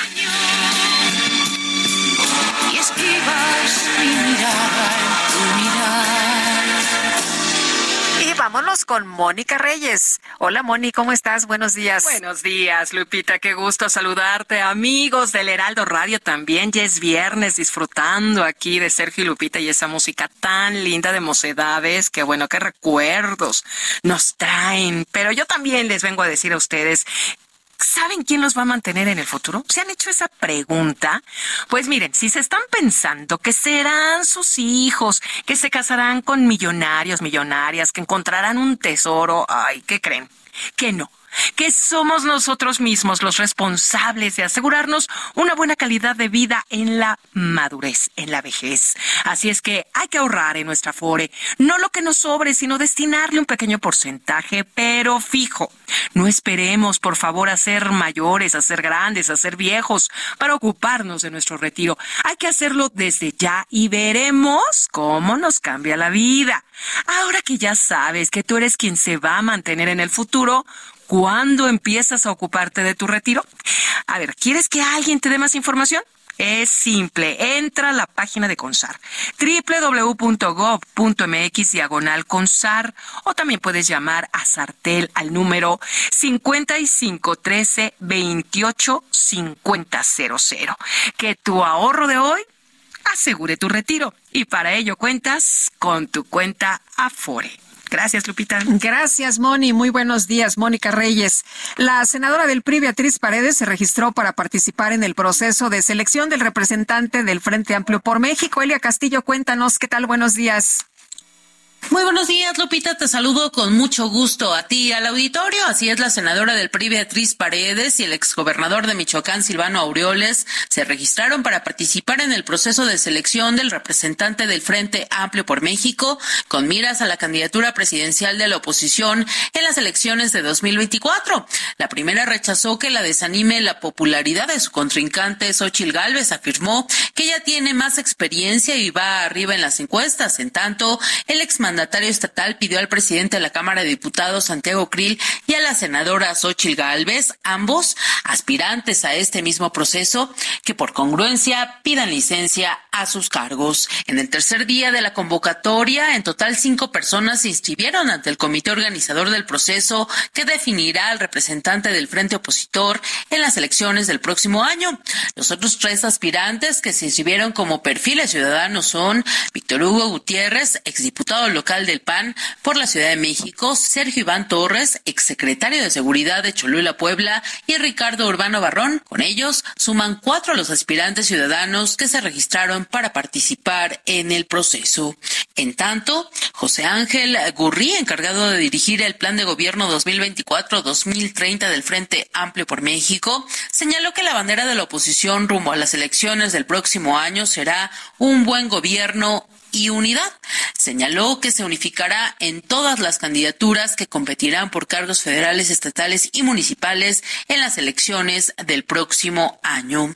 El priista que declinó de participar en el proceso para elegir al representante del Frente Amplio por México, que conforman PAN, PRI, PRD y sociedad civil, para aceptar ser quien conduzca la redacción del plan de gobierno de la oposición, aseguró que no se bajó de la contienda, sino que se subió a un nuevo proyecto que calificó de desafiante. Al ser cuestionado sobre las banderas que promoverá el frente opositor para obtener la preferencia electoral de la ciudadanía, señaló que además del combate a la corrupción y a la pobreza que dijo fueron promesas incumplidas de la actual administración, promoverán un buen gobierno y la unidad ante la división y la confrontación que fomenta el presidente Andrés Manuel López Obrador. Este es el reporte que te tengo. Muy buen día. Gracias, Elia. Muy buenos días también para ti. Bueno, y el Instituto Mexicano para la Competitividad lanzó su nuevo reporte mensual de análisis de 12 temas que pues incluyen comercio exterior. ¿Cómo, cómo vamos en el comercio exterior? ¿Qué pasa con la inversión? ¿Qué pasa con el consumo? ¿Con el empleo? ¿Con la pobreza? Pues vamos a preguntarle a Jesús Carrillo, director de Economía Sostenible del IMCO. Jesús, buenos días. ¿Qué tal, Lupita? Muy buenos días, encantado de saludarte. Oye, Jesús, cuéntanos qué es lo que eh, reportan ustedes en este análisis que incluye pues varios indicadores, entre esos algunos que ya mencioné.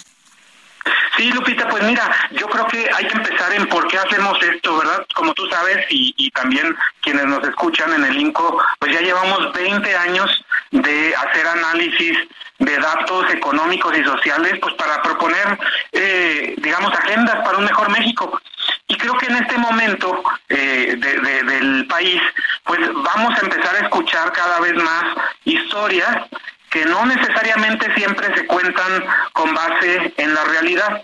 Entonces, en ese espíritu, pues nosotros queremos contribuir a la discusión nacional con un análisis económico, pues como siempre lo hemos hecho, riguroso, oportuno y pues eh, que sea además eh, accesible a quienes eh, nos leen y nos siguen.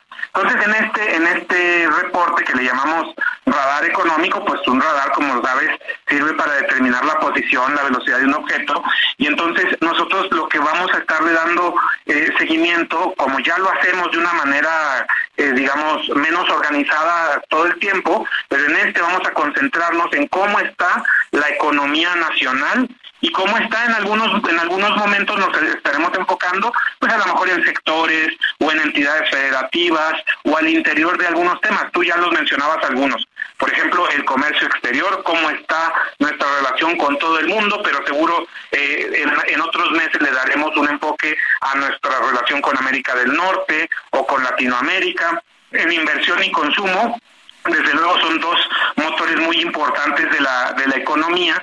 La inversión pues que sigue eh, digamos muy por debajo de las necesidades del país eh, y que no alcanza pues todavía los los los puntos eh, de, de 2013 incluso, ¿no? Entonces son temas muy importantes y desde luego, pues para nosotros siempre lo más importante, las personas, entonces cómo está la situación de los trabajadores, cómo está la línea de la pobreza eh, laboral, cómo está la línea, cómo está la cantidad de personas que viven en pobreza, en fin, es un reporte de verdad muy completo y ojalá eh, pues a la ciudadanía le sirva porque, insisto, aquí nos podemos eh, ayudar a poder matizar las historias que nos cuenten.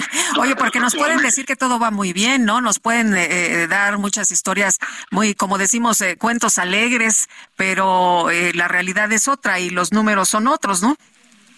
Sí, efectivamente, mira, podemos andar o en el que estamos requete bien, o podemos andar eh, pues en que ya este este país no tiene remedio y que estamos al borde de un incendio nacional. Entonces, sí hay algunos datos que creo que son muy importantes. Por ejemplo, eh, ahora ahora, eh, en este en este mes pues le damos desde luego una atención al PIB per cápita. Lupita, el PIB per cápita en el primer trimestre de 2018 era de casi 151 mil pesos por persona. Es decir, que se produjeron esa cantidad de dinero por persona en ese trimestre, en ese año. El, el, el primer trimestre de 2023 es 145 mil, es decir, no hemos alcanzado ese nivel que teníamos en 2018, apenas estamos recuperando el nivel que teníamos antes de la pandemia, entonces vamos muy despacio, pero además por el retroceso que tuvimos entre 2018 y 2020, pues no estamos todavía a esos niveles. Estas historias son importantes también decirlas porque quien sea que encabece las riendas del Ejecutivo en los próximos años, pues va a tener que poner mucha atención en cómo se invierte, dónde se invierte y cómo le hacemos para crecer y para distribuir mejor la riqueza del país. Oye, y se toman mejores decisiones cuando la gente está mejor informada, ¿no?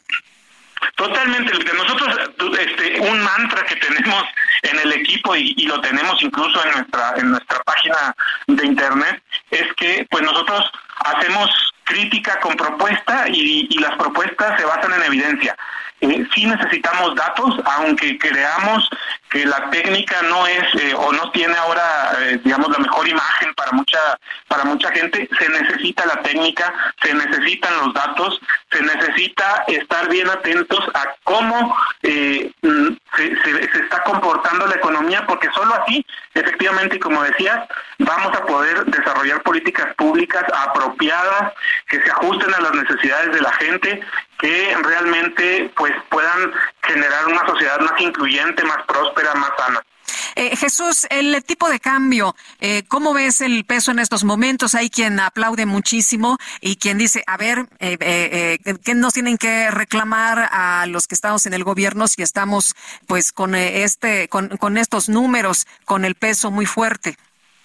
Pues mira, eh, lo primero que hay que decir, Lupita, es que eh, nuestra generación y la generación de nuestros padres, pues han sufrido traumas con el tipo de cambio y por eso lo consideramos como un como un indicador de la salud de la economía, cuando en realidad, pues a veces sí lo puede ser, pero no necesariamente. Y en este caso, no creo que sea eh, un indicador de la salud de la economía actual. Sin embargo, pues sí hay algunos elementos de política monetaria, ¿no? Que nos que nos ha separado las las tasas de interés con las de Estados Unidos.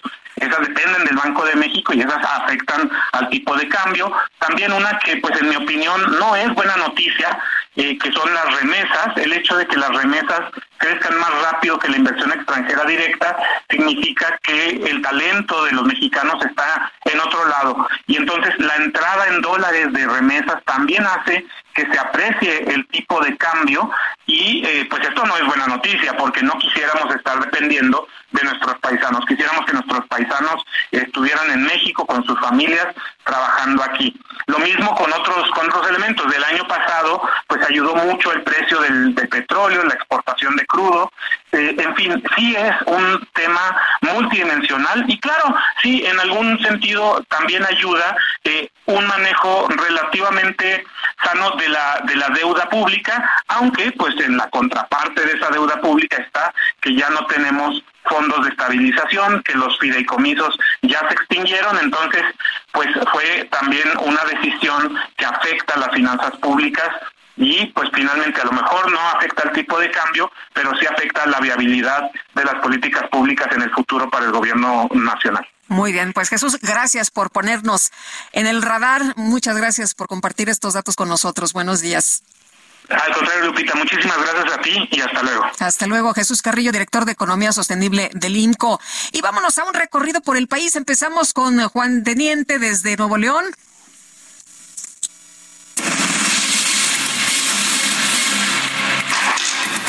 Tal? Muy buenos días, Lupita y Sergio. Los saludo con gusto desde Monterrey. Pues mira, en las últimas horas la Fiscalía General de la de Justicia de Nuevo León informó que dos de los seis ejecutados de aquella múltiple crimen que fue en Apodaca resultaron ser padres de un menor de edad que fue abandonado en una iglesia del municipio de San Nicolás, para ser precisos, en la colonia Industrias del Vidrio. Ahí se, se encontró a un bebé en un baño con ropa en color azul. Es un menor varón de 5 cinco meses. Entre los ejecutados estaban dos personas que eran padres de este menor. De hecho, en una de las fotografías que se filtraron, a la mujer de nombre Denise tenía en su mano o en su cuerpo ya una, un chupón en color azul. El papá, este, de 28 años, eh, ya fue, fueron identificados y las pruebas de ADN que hizo la fiscalía coinciden con las del menor edad. Así es que de los seis que ejecutaron, de los cuatro hombres y dos mujeres, había una pareja y estaban acompañados de un menor. Los sicarios, los que ejecutaron, el municipio de Apodaca, entregaron al bebé en esta iglesia de San Nicolás. Así las cosas, de perdido, se apiadaron del menor de edad. Hasta aquí mi reporte, Lupita. Buenos días.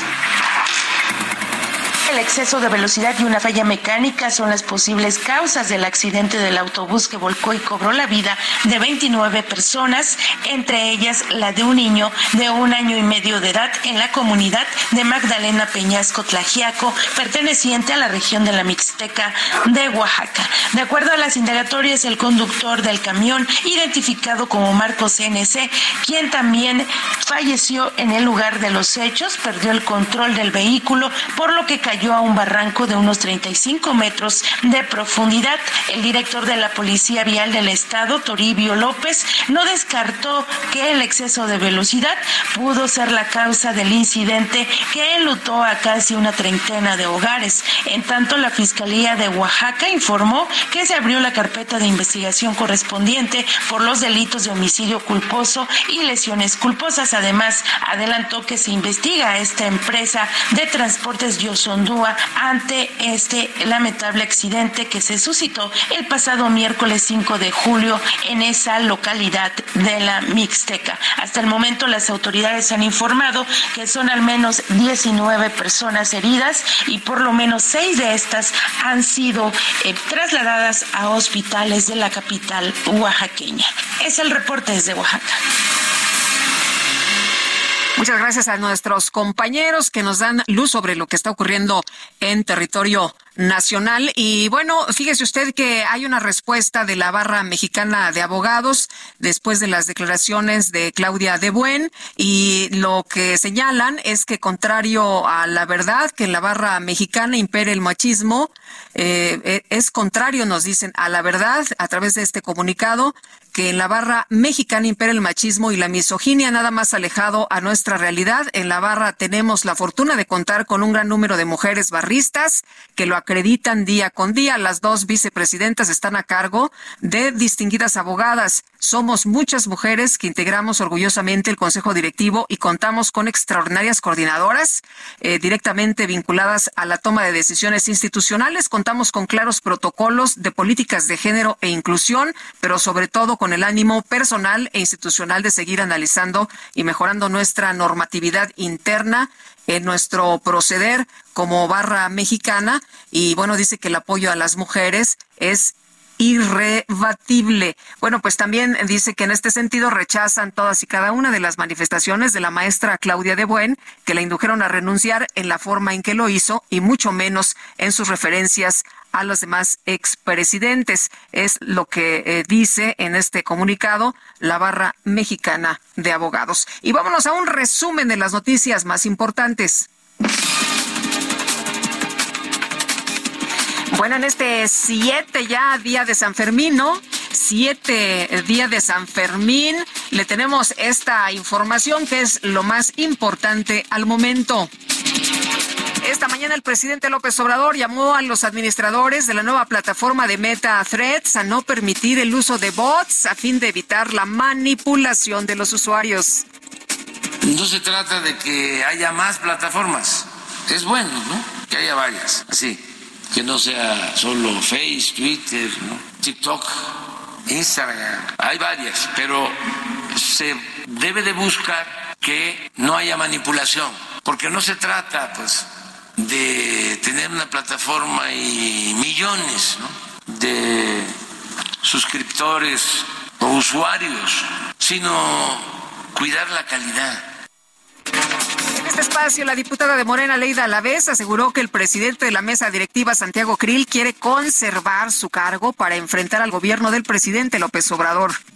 Él quiere usar la presidencia de la mesa directiva para solamente enfrentar al gobierno que encabeza Andrés Manuel López Obrador, porque ha hecho presentaciones a título personal, cuando en realidad todas estas acciones jurídicas sí corresponde a que la Cámara las eh, revise, las avale, solamente por ser un caso de urgencia podrían pasar sin el aval de la Cámara, pero los panistas así son, cuando tienen en sus manos la presidencia de la Cámara, la hacen a un uso personal, lo mismo hizo Laura Rojas, tras dar a conocer su renuncia a la barra mexicana, Colegio de Abogados, Claudia de Buen Una advirtió en este espacio que no se va a quedar callada ante las amenazas e insultos que recibió de parte de varios consejeros del organismo. Claro que tengo miedo, tengo miedo por mis hijas también, pero si no, si no me, quedo callada, pues imagínate tú, ¿qué, va a pasar? ¿Cómo vamos a evolucionar? ¿Cómo vamos a visibilizar esta violencia en los altos niveles profesionales como es la barra mexicana de abogados? Durante su visita a China, Janet Yellen, la secretaria del Tesoro de los Estados Unidos, aseguró que su país desea establecer una competencia económica sana con un conjunto de reglas equitativas que beneficien a los dos países. Y las autoridades reguladoras chinas anunciaron una multa por más de 984 millones de dólares a la empresa de tecnología financiera ANT Group por incurrir en actos ilegales. El secretario general de la OTAN, Jens Stoltenberg, aseguró que en la próxima cumbre del organismo que se va a llevar a cabo en Lituania se va a reafirmar que en el futuro Ucrania formará parte de la alianza. Aquí su taquero. Sí, señor. Aquí su taquero. ¿Cómo no? Aquí su taquero. Sí, señor. Aquí su taquero. Valentina Ortiz Monasterio, expresidenta de la Academia de 50 Mejores Restaurantes Latinoamérica y reconocida embajadora de gastronomía mexicana, aseguró en una entrevista que la mejor forma de comer tacos al pastor es acompañarlos con un vino tinto aromático, ya que este reduce la grasa y resalta los sabores de la carne ahumada. Muchos internautas aseguran que la experta se equivoca, ya que los tacos al pastor deben acompañarse con el típico jugo de mango o de guayaba.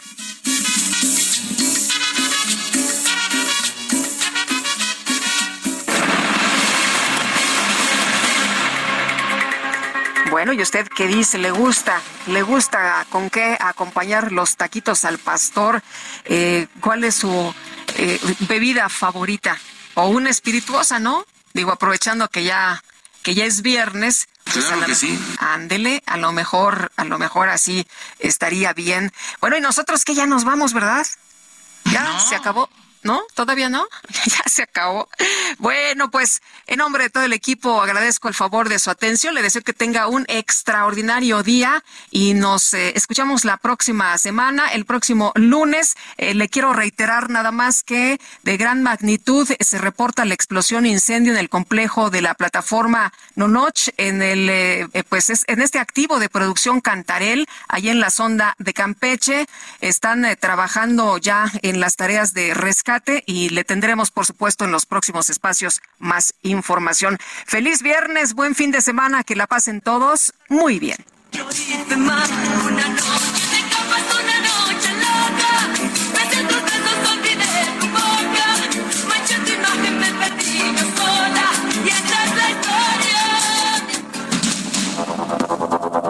Heraldo Media Group presentó Sergio Sarmiento y Lupita Juárez.